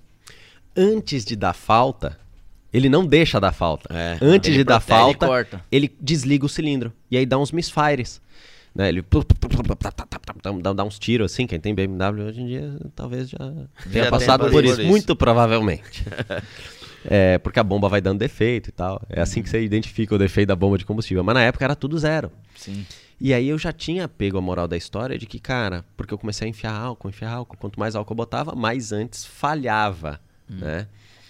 E aí eu falei, pô, preciso de uma alimentação extra e coloquei lá um bico suplementar na pressurização e tal. E aí resolvemos e conseguimos fazer a primeira BMW dessa N20. É, era uma N20?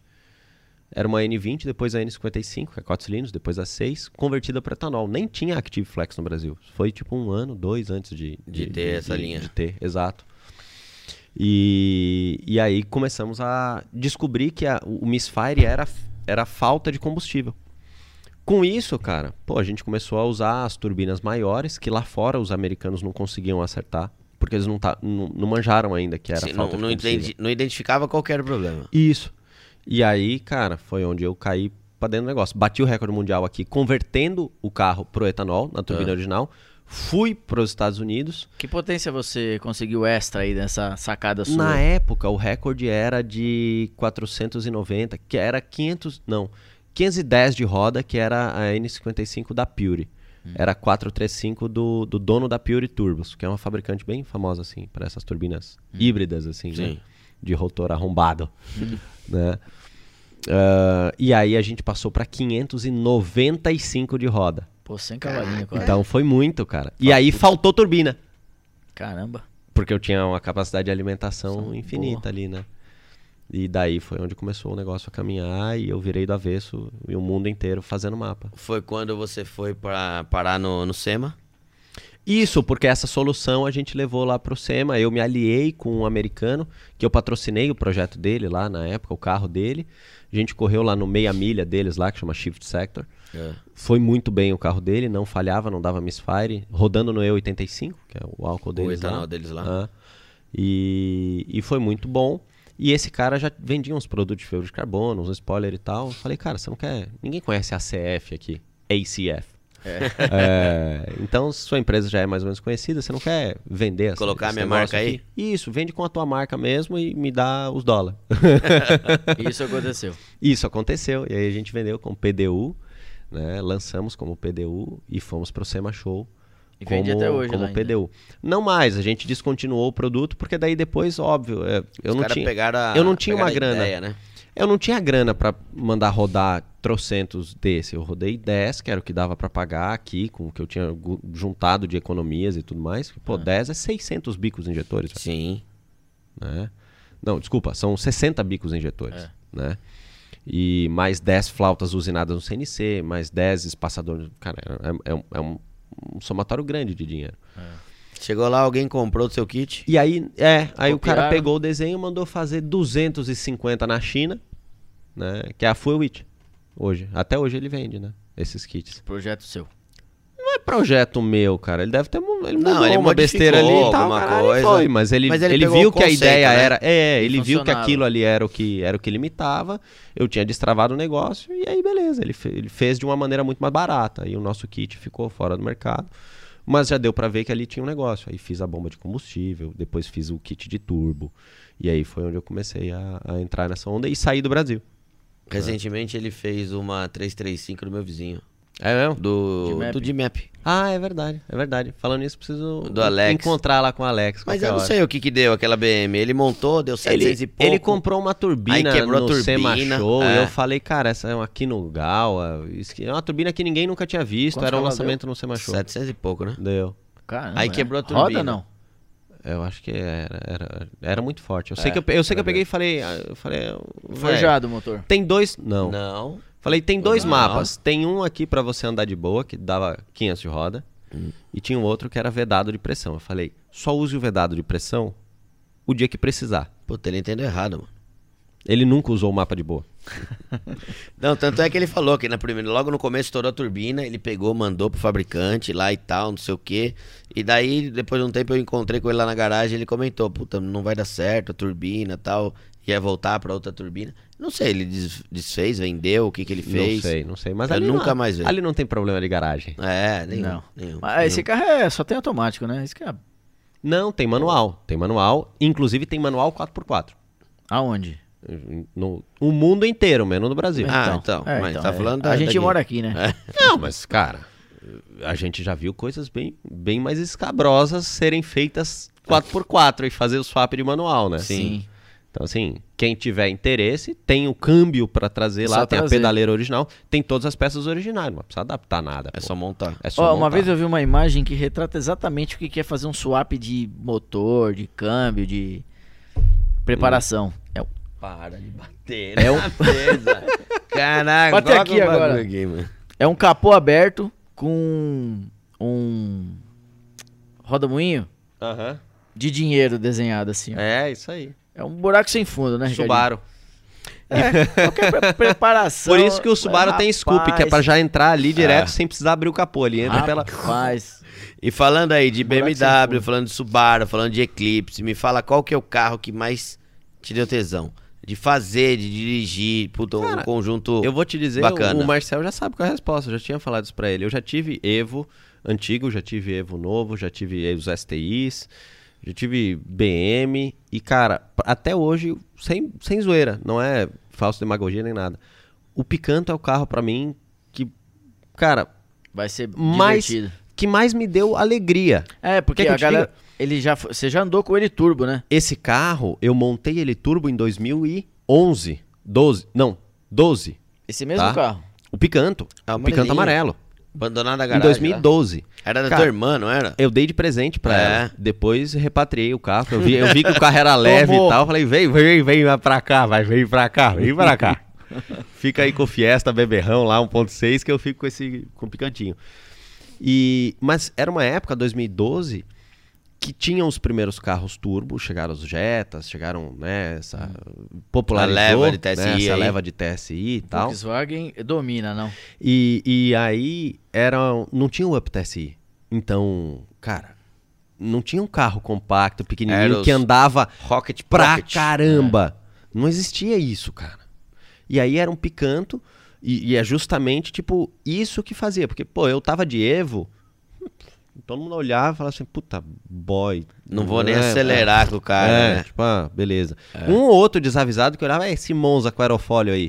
E, e aí acelerava do lado e dava ruim. É, mas o picanto, todo mundo sabia que aquilo era uma, uma manicaca. Amarelo ainda, que é de menina.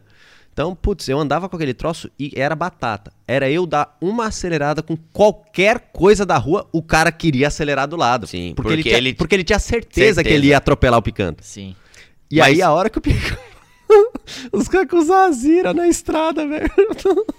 Os caras vinham puto. V6zão lá.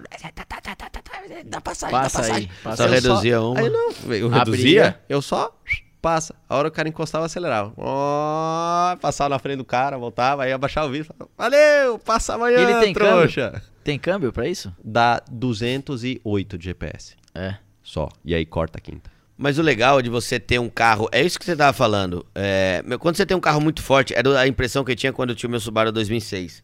Mano, ninguém quer chegar perto Ninguém, daquele carro. ninguém, ninguém, ninguém, quer. Quando eu tinha um Civic VTI, meu, lá no começo dos anos 2000, eu comprei um Civic VTI e turbinei o carro. Pouca gente conhecia Civic VTI Turbo. Um Honda. É, É. mano. Civic VTI era 160 cavalos, mas você tinha que esgoelar pra caralho pra andar. Ninguém conhecia Civic VTI Turbo. É, Nossa, eu lembro que eu dava de pau em, mano. É. Audi TT, S3, Ômega, tudo o que era Diaba na época 4. o pessoal achava que andava. né? O Diaba Girava, 4. né? Porque, Motorzinho meu, é um carro. bem. E ele tinha o quê? Não tinha 300 cavalos, era 200, 250. É, cavalo. 250 cavalos de É roda, meio- mais ou meio menos. Que bar. naquela época era muita coisa, cara. É. Mas quando você pega um carro muito forte, não tem graça. Então, mas você sabe que você tá estragando o mercado, né? Porque você, falando isso, você tá valorizando o picanto, né? Mas ainda, por incrível que pareça, o Picanto continua valendo muito pouco. Eu fui o olhar cara esses que montou carro de valorizou. 1.200, 1.500, 2.000 cavalos, fala que o carro que ele mais curtiu, que mais tesão dá é um picanto. Mas porque era mais legal, cara. Eu andava com troço e aí, cara, toda a volta pra casa da oficina sempre Era- sempre era uma diversão. Sempre É, eu encontrava um cara, dava uma acelerada, desaparecia assim, aí tirava o pé. Meu primeiro carro era um. Eu tinha 17 anos, era um Palio ELX, XL, LX, não tinha nem retrovisor do lado direito. EX, o palizinho. É, EX. EX, branco, pelado, pelado, pelado. E o que, que eu fiz? Ranquei metade do escapamento e coloquei um cano reto. Meu, eu adorava aquele carro, sabe por quê? Eu andava com ele pé na tábua o tempo todo. Pra trocar a marcha, Eu era- não tirava- o pé do, do, do, do, do acelerador. acelerador. Enquanto você ia andar com o Subaru, você dava uma esticada, segunda e tirava o pé. O Palio, mano, era pé, no, é, entortava assoalho. Pé trancado o tempo todo. Era o tempo todo. Então E era a gente fazia divertido. um teste, porque queria saber como é que é esticar a marcha de um carro até cortar, né? O Subaru a gente tinha todas. medo. Cortava em Medo, todos. porque, meu, vai, vai, vai, Porque vai, sai vai caro. cortar, mas vai quebrar e vai custar caro. No paliozinho, a segunda marcha dava 80 por hora. Na hora que o pé na tava segunda, é, não acabava, né? Tá, tá, tá, tá, tá, tá, tá, aí você mudava. Puta, E como ele não tinha embaixo. metade do escapamento, era um cano reto, era um Fazia barulho gostoso, né? Era divertido. Era um barulho divertido. gostoso demais. E Não precisa fala- gastar muito pra fazer um negócio divertido, né, Ricardinho? Não, não, não. não que Você tá. quer ter um carro de mil Eu cavalos, tá, falo meu? pra turma, e assim, é muito legal, porque todo mundo que literalmente fez essa caminhada chega na mesma conclusão. Conclusão. Eu já tive a Eclipse Míssil, já tive um monte de carro forte, já tive, cara, tive de tudo, tração traseira, dianteira, 4x4. Cara, o tesão de carro, você se, cara, eu alugo o carro aqui e até agora provavelmente vai aumentar o valor do meu aluguel, mas eu alugo o carro e me divirto pra caramba com carro de locadora, cara. Putz, esses dias saí atrasado, eu moro na Anchieta, cara. Eu calculei errado, tipo, o horário de pegar o voo lá. Cara, eu gastei uma hora e dez pra chegar em Viracopos, Daqui. Torcendo o cabo. de casa. Cara, putz, você vem lá no que o carro te entrega. Ah, Até porque se a gente tem um carro de 500, 600 cavalos, você não consegue usar o limite dele. Não dá, Não não, dá. não tem e o- espaço. E o legal é isso, Você né? tem que ir pra é você pista. conseguir usar o limite e conseguir controlar o carro ter chão, o carro ter freio. Porque também Mas mesmo pega um assim, carro, você não mano, consegue. de- Não é legal. Assim, eu peguei. A primeira viagem que eu fiz com o meu STI do Tested, de 500 de roda, eu botei minha mulher e minha filha dentro do carro e fui pra Vitória, no Espírito Santo, certo? É, com o carro montado, recém-montado. Cara, o carro com 500 de roda, você vai fazer uma ultrapassagem, é ruim, cara. Você tem meio pé, a turbina pega. Vem muito. Você, me- você fala, cara, não, para. Tanto que eu fui No, no Fui mínimo do no mínimo. mínimo. na mola da Westgate, o carro era um tesão de guiar, com um quilo de pressão e devia ter uns 300 e pouco de roda, sabe? Então, assim, cara, no fim do dia você vê que o prazer de dirigir a gente vai ter com qualquer carro, cara. É. independente da potência, independente de tudo. A E36, que era o, o- vendi recentemente, mas era minha BMW, quem acompanha lá sabe que eu andava no drift com ela. Cara, era um carro, um tesão. Qualquer dia que chover, primeiro, usava no dia a dia, o consumo é ok, manualzinho, confortável. E aspirada. Funciona tudo aspirado, Aspirada. original o motor, cara. Ricardinho, vamos fazer só uma defesa aí que você falou manualzinho e tal. Hoje tudo tem a bosta do câmbio automático. Não vou bater na mesa dessa vez. Estamos em três aqui. Você prefere o quê? Carro automático ou manual? Depende, depende. Depende do quê? Cara, é um Ricardinho, carro, seja mais objetivo. é um carro, é um carro para o meu prazer ou é um meio de transporte? Não, não. Meio de transporte. É que o meio de Pois é. transporte também pode dá ser, prazer, O meio de não é? transporte pode dar prazer, exatamente. É, O que, que é? O que, que é mais legal? A gente tá falando aqui de performance, não é Honda Fit pra, pra ir daqui pra casa. 20 km por litro. Isso que é, é carrinho legal de acertar, de tocar. O que, que é? Manual, ou automático? Manual, claro que é manual. As fábricas, vamos fazer um apelo às fábricas aqui. Só tem carro automático. Não tem carro mecânico mais, pô. Cara, Ó, mas... uma vez eu, eu comprei, quase que eu bato. Eu comprei um carro 2013. Tem que trazer as algemas pra ele a próxima vez. tem que algemar ele na cadeira. 2.0. A galera aí vai, vai, vai ficar na dúvida, não sabe que carro é. Eu comprei o carro 2013, 2.0, turbo, mecânico com seis marchas. É. Você fez essa pergunta. Você me fez essa pergunta eu e eu não acertei. Exatamente. Eu falei pra uma roda de amigo que gosta e conhece carro. Que carro que é? Um carro 2.0, turbo mecânico, seis marchas. Ninguém sabia. Ninguém, Ninguém sabia, dava nada pro carro. E é um carro super divertido, meu. Muito, muito. Os, as poucas vezes que eu peguei teu carro, falei, cara, Marcel do céu, agora eu entendi. Oi, ó, você não sabe, eu montei uns freios nele ainda, porque sabe que ele freio... Dá, ele dá RL agora. Você sabe que freio que usava esse carro, Ricardo? Ah, pode falar qual carro que era, não pode falar? pode, é um Renault. É, o Fluence GT. É um Fluence GT. Fluence GT. É, umas pinças maior que a roda. Você sabe, sabe qual é o freio que esse carro utilizava? Hum. Que utiliza, né, originalmente? De uhum. Sandero 1.6. Sandero, Duster, 1.6, 2.0, tudo o mesmo freio. Quanto pesa o o problema não é o ah. quanto pesa, o problema é, é, é o quão rápido ele chega na velocidade Exatamente, máxima do exato, Sandero. Exato, exato, exato, Ele chega muito mais rápido. O carro originalmente já tinha 180 cavalos, levamos para 280 cavalos. Ah, com freio de Sandero ah. 1.6, que tem 90 cavalos. É, vai falar isso pro zapezeiro que anda com, carro, com freio do carro de 80. É, então, ah, então, mas, cavalos. mas ó, é, na boa, o mesmo, o mesmo tesão que dá de acelerar um carro é, é quando frear, você né? frear ele parar. Na, onde você quer. É. Coloquei um freio agora de o pessoal do clube do, do, do Fluência aí falou que dava para adaptar um freio de Vera Cruz. Vera Cruz. Quanto pesa uma Vera Cruz? É, Duas toneladas Mas, ó, vou te fazer aqui até... Pretendo fazer, gostaria de apoio para produzir um vídeo uhum. disso. Uhum. Tá? É um tema que para mim é... Uh, pouca gente fala, mas fica o aviso. Será que os, os patrocinadores estão nos ouvindo? Fica, fica o aviso. Tem a galera que começa a mexer em freio de carro. Quando o engenheiro projeta um carro, ele projeta aquele freio para que para o pneu que o carro usa Sim. e consequentemente depois para o carro que vai usar aquele pneu e assim por diante. Para o cilindro mestre que vai empurrar aquele pistão. O limite de frenagem de um carro nunca é o freio. Nunca. Sim.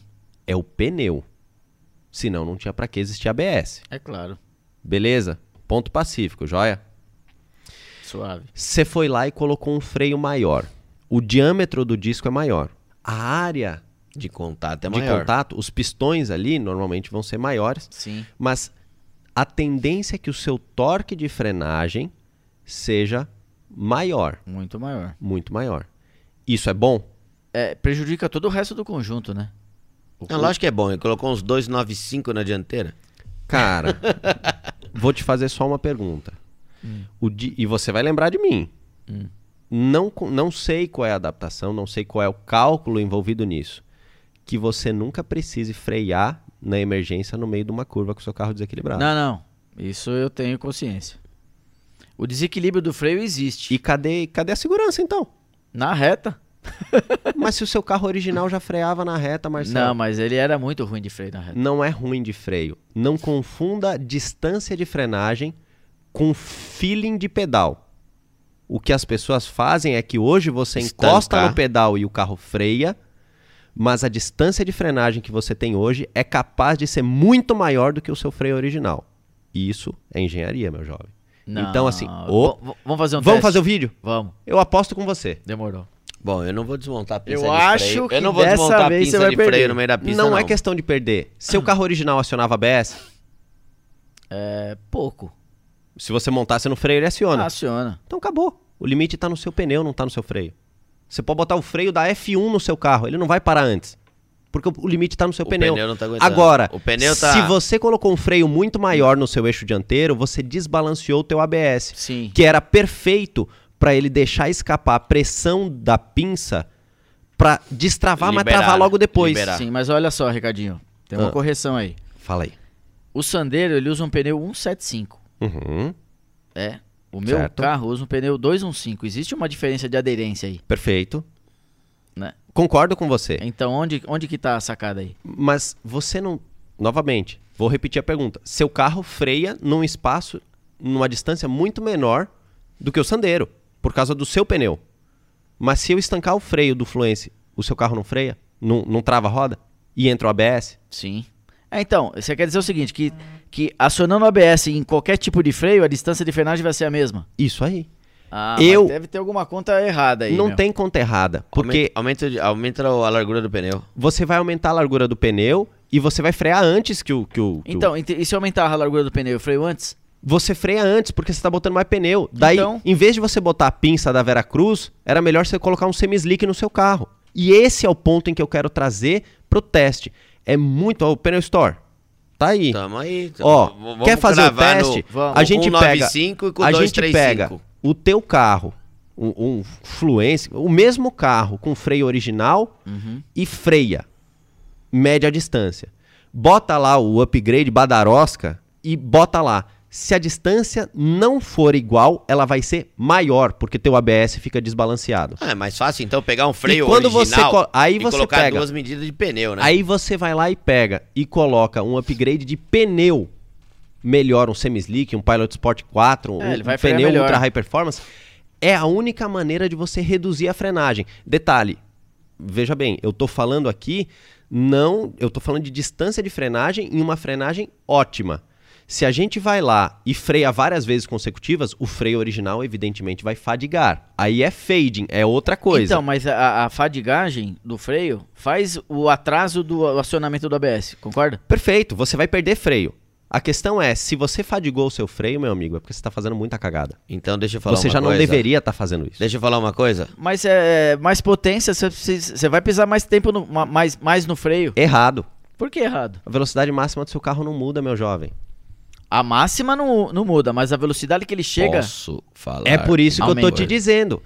Se você fadiga o seu freio, Vai longe. se você Não, fadigar é o porque seu eu já freio, tenho a resposta pra isso aí tudo, caralho. é porque O- a Pneu Store me mandou uma mensagem que aceita fazer o desafio, colocando um carro com a medida de pneu e com outro. Vocês vão ficar debatendo? Eu tenho a solução, então mano. pronto. Então, vamos debater Valeu, no Pneu teste. Store. Então vamos, vamos fazer, fazer. o teste. É Fechado. Eu não, vou, ficar- eu não vou ficar montando Pneu e Store, desmontando pneu. Obrigado. Não, Valeu. e não é o pneu. O problema não é o pneu, é que eu vou pegar e vou botar os freios grandes e o freio original. A gente vai para vamos alugar uma pista e aí você vai Então, Ó, como é que eu você- melhoro a frenagem de um carro? Você, primeiro, se você quiser, seria muito mais viável você aumentar a espessura do disco para melhorar a fadiga Pra dar menos do que o diâmetro, porque é o princípio da panela d'água. Quanto mais água você põe na panela, mais tempo ela leva para esquentar. Tá vendo? Sim. Você fala que o cara que manja de carro e manja de cozinhar, mas já vai até pra panela. É Não. verdade. Então, assim, ah, lógico, o diâmetro do disco maior vai te ajudar nisso, mas não é, cara, não é do bumba meu boi isso, cara. Tem muito cálculo que o. Bumba meu boi. Não é, cara. O engenheiro estudou, projetou aquele troço. Aí vai a galera do Tião lá da esquina e aumenta o disco e Não, bota. Ricardinho, Eu falo isso. e o caramba. Eu falo isso pra galera Eu que. tô col- falando com desconhecimento do kit da Vera Cruz. mas, Mas, olha só, eu concordo parcialmente com você, Uhum. porque realmente o que atrapalha quando você quer andar um pouco mais rápido, eu, eh, principalmente num trânsito, você vai precisar mais tempo pisar no freio. E aí é onde ele vai dar o fading, que é o ferver, o freio que você não vai parar. A intenção também de ter um freio maior é que atrasar esse fadigar menos. fadigar menos, Mas exato. você entende que pra você fadigar um freio original, você tá fazendo muita merda já? Na rua, que inclusive você não deveria estar fazendo. Oxa, aí já Não, virou um negócio. Não, você Cê- Cara. seja, seja coerente. Mas não é coerente, cara. Você pode vir a passa do 200 por hora. Não, rua, veja. Você pode ir lá dar seus quantos quilômetros por hora você quiser e pisar no freio. E o teu freio vai parar. A questão é que tu vai parar porque um caminhão te fechou ali e você vai lá e vai sentar a bota de novo. Você tem que saber o equipamento que você tem. Se você man- man- Cara, uma fábrica não faz o freio pra você ficar andando 250 parar. 250 parar. Lógico, faz. Você tem uma Ferrari, você tem uma Lamborghini, você tem freio de carbono cerâmica. Mas o Quanto freio. mais quente, mais vai frear. Exato. No, nosso, no caso do carro É o normal. Agora. A treta é, pô, todo mundo que vai fadigando, cara, se você já sabe que o teu freio é original, cuide, preserve. Pô, você tá vindo a milhão, cara, não é falso moralismo, porque todo mundo acredita que gosta de carro, gosta de acelerar e faz isso com a maior prudência possível. né? Mas, cara, se, se você já sabe que seu limite tá ali, eu, eu, eu, Ricardo, prefiro muito mais ter o meu freio original, com um disco de uma fabricante boa, com pastilhas de uma boa qualidade, com uma linha de freio de Aerokeep e o melhor fluido de freio que eu possa ter, com o dimensionamento original que saiu da fábrica. Mexeu na medida de disco, de, botou mais pistão na pinça, botou o cara, você modificou todos esses números. Você desbalanceou tudo. E você desbalanceou. Isso, o desbalanceamento eu tenho. Pois é, esse, esse, desbalanceamento vai fazer você parar depois, Bom, mesmo você achando que isso não. daí Bom, vai deixar isso. Isso, daí vai, isso vai ficar pro vídeo. Pro não vou dar teste. spoiler. É, isso vai ficar com um teste. Agradecimentos à Pneu Store que aceitou Topou. aí o teste. Agora, deixa- já que a gente tá falando de uma questão aí, deixa eu te fazer uma pergunta. Qual que foi? Você lembra qual foi o carro que mais deu trabalho, tipo, pra você acertar, resolver um BO? Cara, Porque, mano, eu sei que você já pegou o carro no dinamômetro, por exemplo, e começou a cuspir água pra fora. teve, teve um pouco de tudo, teve um pouco de tudo. Cara, eu acho que o carro mais complicado pra mim, e até trocando ideias aqui, converso bastante com o Anderson Dick. O, o dono lá da, da, Fuel da Tech. FT, é, que recentemente passou por um processo semelhante assim, de ninguém conhecer nada sobre uma plataforma e você tá querendo ser o primeiro e levar adiante. E foi mais ou menos isso que eu fiz com as BMWs. É. Né? Naquela época que eu botei o sistema de alimentação e depois a turbina e tal. E teve uma 335 na Colômbia, que, cara, foi o primeiro upgrade de turbina grande que existiu no mundo. Tá? Esse não era híbrida, era literalmente uma turbina feita para uma potência abissal. É, e aí foi, cara, foi um drama, porque eu já tinha a solução eletrônica De injetar mais de injetar e tal, já tinha o controle e tal. Mas, cara, aconteceram N coisas assim, de tudo. De ir testar o carro, o cardan quebrar, pede outro, daí quebra o diferencial, daí pede outro diferencial. E vai, e vai problema- mexendo. O problema era jogar potência no E chão. aí, e aí, quando o carro funciona, daí o, o- o- a tampa da a tampa do cabeçote era de Tampa de plástico, válvula a tampa derrete. derreteu, caiu óleo em cima da turbina, já Nossa, o princípio de incêndio. Cara, eu sei que eu- o projeto que era pra levar inicialmente 45 dias, eu fiquei tipo 4 meses, cara. Em um projeto. Na Colômbia. né? Morando lá e fazendo o troço até a hora que a gente corrigiu todos os detalhes. Mas, cara, mudou muito mais coisa do que a gente imaginava no começo. Foi o projeto assim mais complexo que eu peguei. E não tinha pra quem perguntar.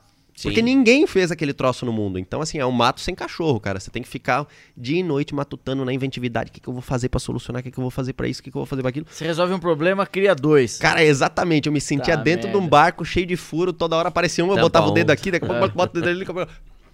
Bota a língua ali no meio, cara. E, e aí você vai indo. E uma outra dúvida que a galera assim, tem né? até curiosidade. Meu, carro aspirado. Compensa você fazer um remapeamento? Você consegue aumentar a potência? Você não vai conseguir fazer. Você não tem todo ah, a parte de turbo, de injeção, de. De injeção não, de turbo ar. pra você jogar ar, mais né? ar. Mas o carro aspirado, você consegue tirar a potência disso? Consegue. Princip... Aí a, a resposta da tua pergunta tá qual é a litragem deste motor aspirado, certo? Por quê?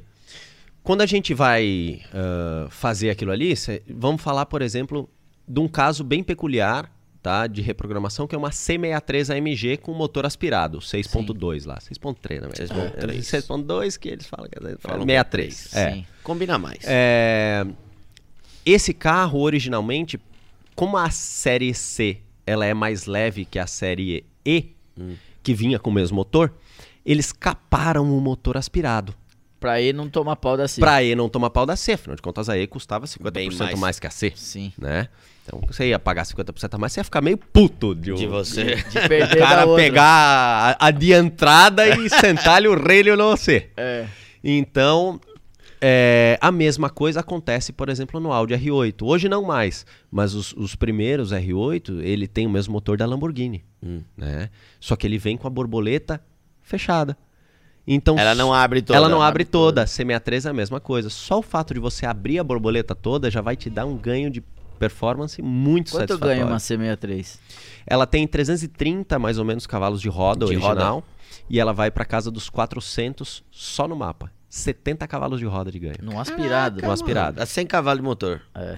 O R8, para você ter noção, ele vem 300 e... O V10, tá? Eu acho que ele vem 360 cavalos de roda, mais ou menos. V10? É, é. Tem muita perda, cara. É impressionante. E, e, assim, vamos considerar que ele tá passando no dinamômetro. Esses carros, eles são feitos para andar com muito vento na cara, né? Então eles andam muito de alta, né? E, e você consegue chegar com reprogramação na casa dos 450 cavalos de roda. Bom, isso é mais um artifício, né, que as fábricas é, dão para justamente no, no mesmo custo de produção do motor aí Isso. conseguir é, é, a- a- Uma variedade aí de potência. Atingir mercados atingir diferentes. numa gama enorme de carrocerias. aí. Veja a própria BMW, que tem o motor 20i, 25i, 28i e É o 30i. mesmo E é o motor. mesmo motor E é com mesmo potências e programações diferentes. Exato, é o tal do downsize, né? É pra Falando, entrar na- falando nisso, na nossa live que a gente vai puxar lá, vai ter um veículo. Um veículo que demonstra bem o downsizing, né? Na sua, no seu. o Mais puro. Inclusive, tá chegando quase na hora da gente ir lá. Eu queria fazer uma algumas duas perguntinhas finais aqui que mandaram. O Fernando tá pegando a pergunta da galera e me mandou aqui. É, meu, a gente tá falando, fa- contou um pouco da história da CF, como surgiu, mano, surgiu praticamente imposto de gasolina. Mas você dá alguma dica pra quem quer pensar em empreender, atuar nessa área de de Tanner, de Vamos lá. remapa, de Hoje isso aí é um negócio. Então são duas coisas distintas. Você pode ser dono de uma preparadora ou você pode ser um preparador. São coisas distintas, né? Por exemplo, poxa, eu sei que vocês hoje têm uma funilaria e uma pintura, certo? Além de, da parte mecânica. Mas, cara, você vai lá e pega a pistola e você pinta, você provavelmente poderia fazer, mas certamente que o funcionário teu que faz isso faz muito melhor Muito do que melhor. você. Dez Exato. Então, se você quer ter uma preparadora, quer entrar nesse mercado e não sabe, mas quer sabe, tem a gestão do negócio, você pode hoje tem a CF hoje pode ter representações da CF em, em diversos outros lugares. É, ou o cara já tem uma oficina, como é, por exemplo, no caso lá de Manaus, já era um cara que tinha uma oficina e tal, botou um dinamômetro porque ele gosta de preparação, mas ele nunca mexeu e hoje ele tem lá um ponto de revenda dos remaps da, da, CF. da CF. E quem É. faz é você e ele vende. Eu, isso, ele Instala. tem um equipamento nosso lá, onde ele lê o carro original, manda pra mim, fala o que, que o cliente quer, e aí eu já devolvo o arquivo pronto com as modificações que ele pediu lá do cliente. Ele vai fazer o teste, vai mandar o datalog do carro para ver se está tudo conforme os parâmetros que eu tinha pedido. Está tudo ok, validado, sai para testar o carro com o cliente, dando tudo ok, tá liberado. No caso é, de você se tornar um preparador, daí é uma outra solução. A própria, a gente tem a parte educacional dentro da CF, onde a gente dá promove workshops e alguns cursos sobre calibração de motores. A gente, inclusive, no final de semana passado teve agora sobre calibração de motores. É algo mais genérico que você pode usar tanto numa injeção programável, na branquinha e tal, quanto também o mesmo conceito que é utilizado no, no, num carro mais novo, no teu Fluência, no, na 320 lá do pai.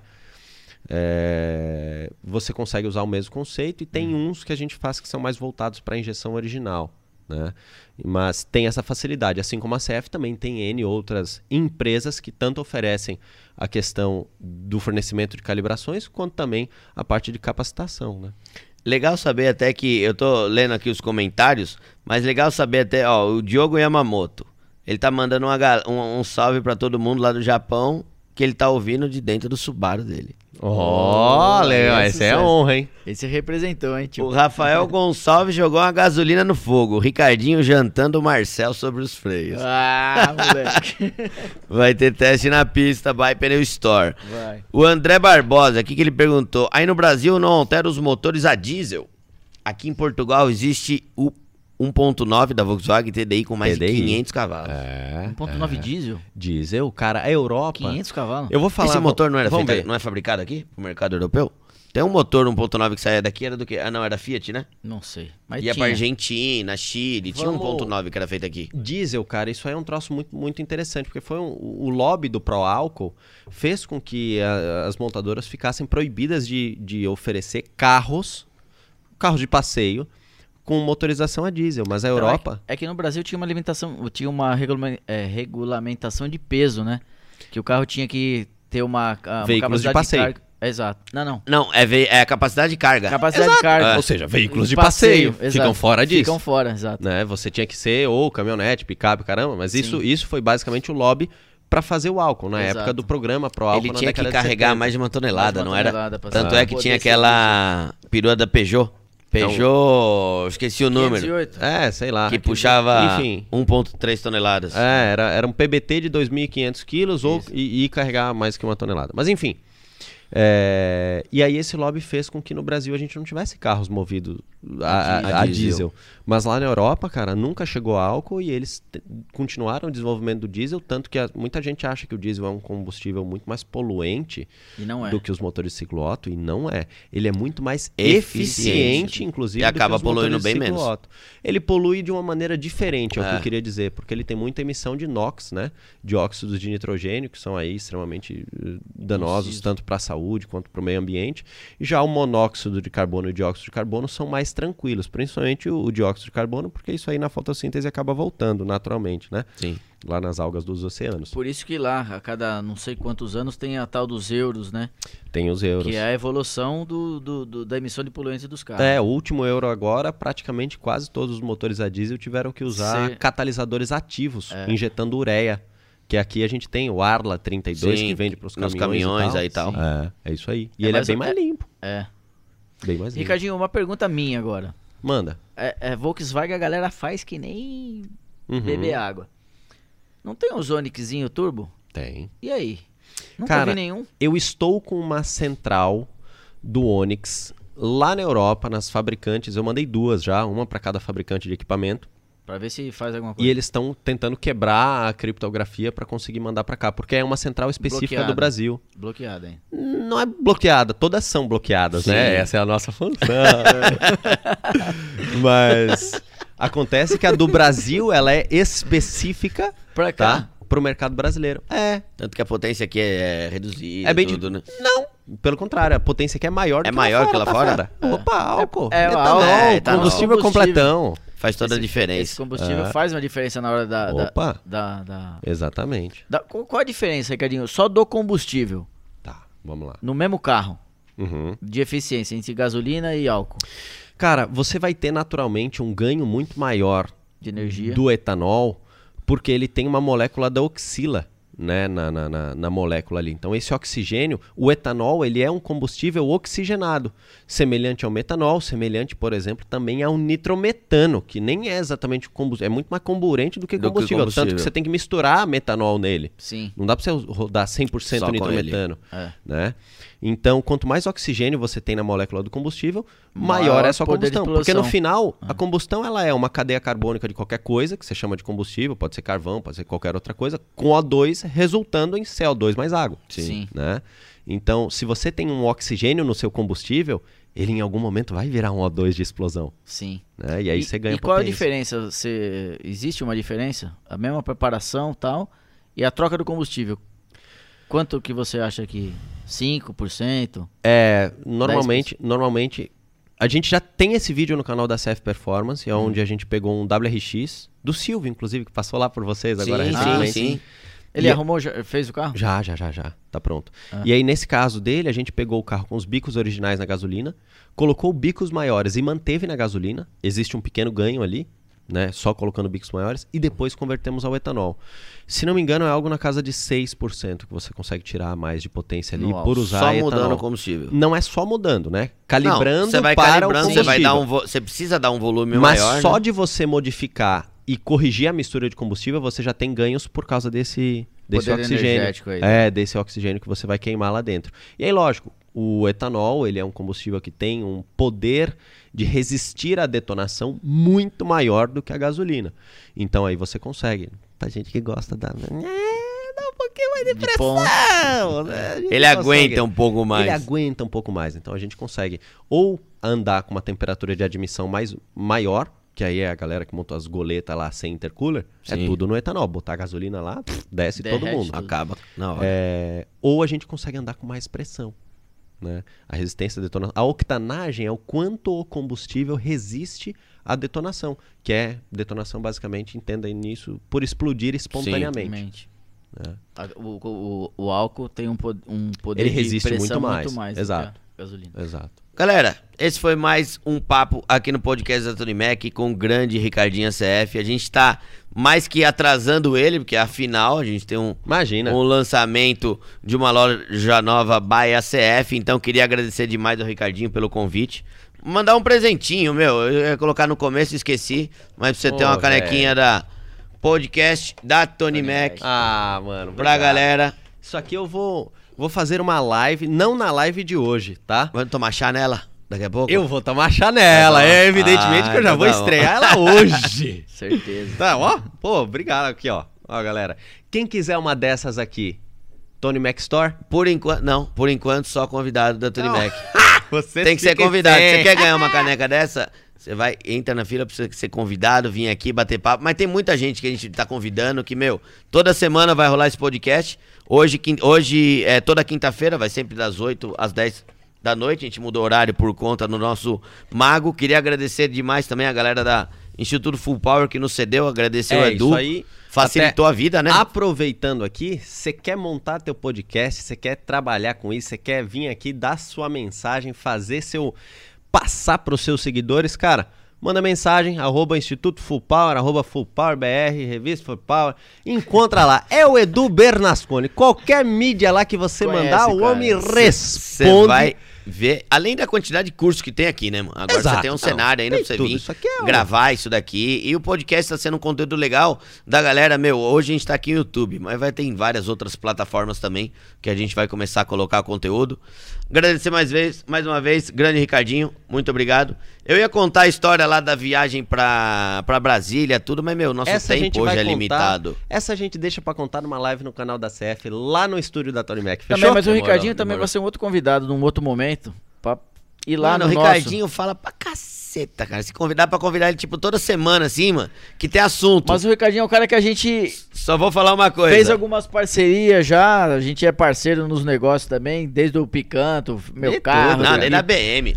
Deixa eu contar só uma coisa, Mas só pra Ricard, finalizar. Ricardinho é nosso só amigo. pra você ter uma noção, a gente pegou o ônibus 5 horas da tarde, saindo de São Paulo, fomos chegar em Brasília às 6 e pouco da manhã. Fomos a noite inteira conversando. Os caras puto, puto do nosso com lado, nós véio. no busão. Ah, mas vocês ganharam seguidores. Chegamos lá, ainda fizemos gravação o dia inteiro, chegou no final do dia, pegamos o carro, estrada de volta. História pneu do meio do carro. Ixi, tem história pra caralho. Ricardinho, eu também quero pra... te caralho. agradecer porque você faz um negócio que eu na eu, a, a, minha vida acabou tomando um outro caminho, porque eu falei, na hora de fazer faculdade. Não bate na mesa. Na hora de fazer faculdade, eu queria fazer engenharia mecânica. Meu pai falou, filho, é legal, você gosta, porque eu sempre fui apaixonado por motores, né? Tanto é que o meu TCC na faculdade foi tecnologia automobilística. No colégio. Ah, é. Meu TCC no colégio. Foi, é que foi o primeiro ano de TCC quando começou, que virou lei, acho, na, uhum. nas escolas. Foi motores a combustão e tecnologia automobilística. Tirei 10, nem precisei fazer prova. Mas na hora de fazer a faculdade, meu pai falou: Bom, filho, você gosta muito de engenharia mecânica, motores e tal, mas a gente tem uma empresa para administrar. Então é legal você fazer administração. Eu fui nessa de administração. Mas sou apaixonado, gosto de carro, gosto da teoria, gosto dessa discussão que a gente está tendo. É massa demais. Tendo, isso é enriquecedor, é, isso é enriquecedor, Exatamente. é verdade. Tanto é que a galera falou que o Ricardinho jantou o Marcelo no freio.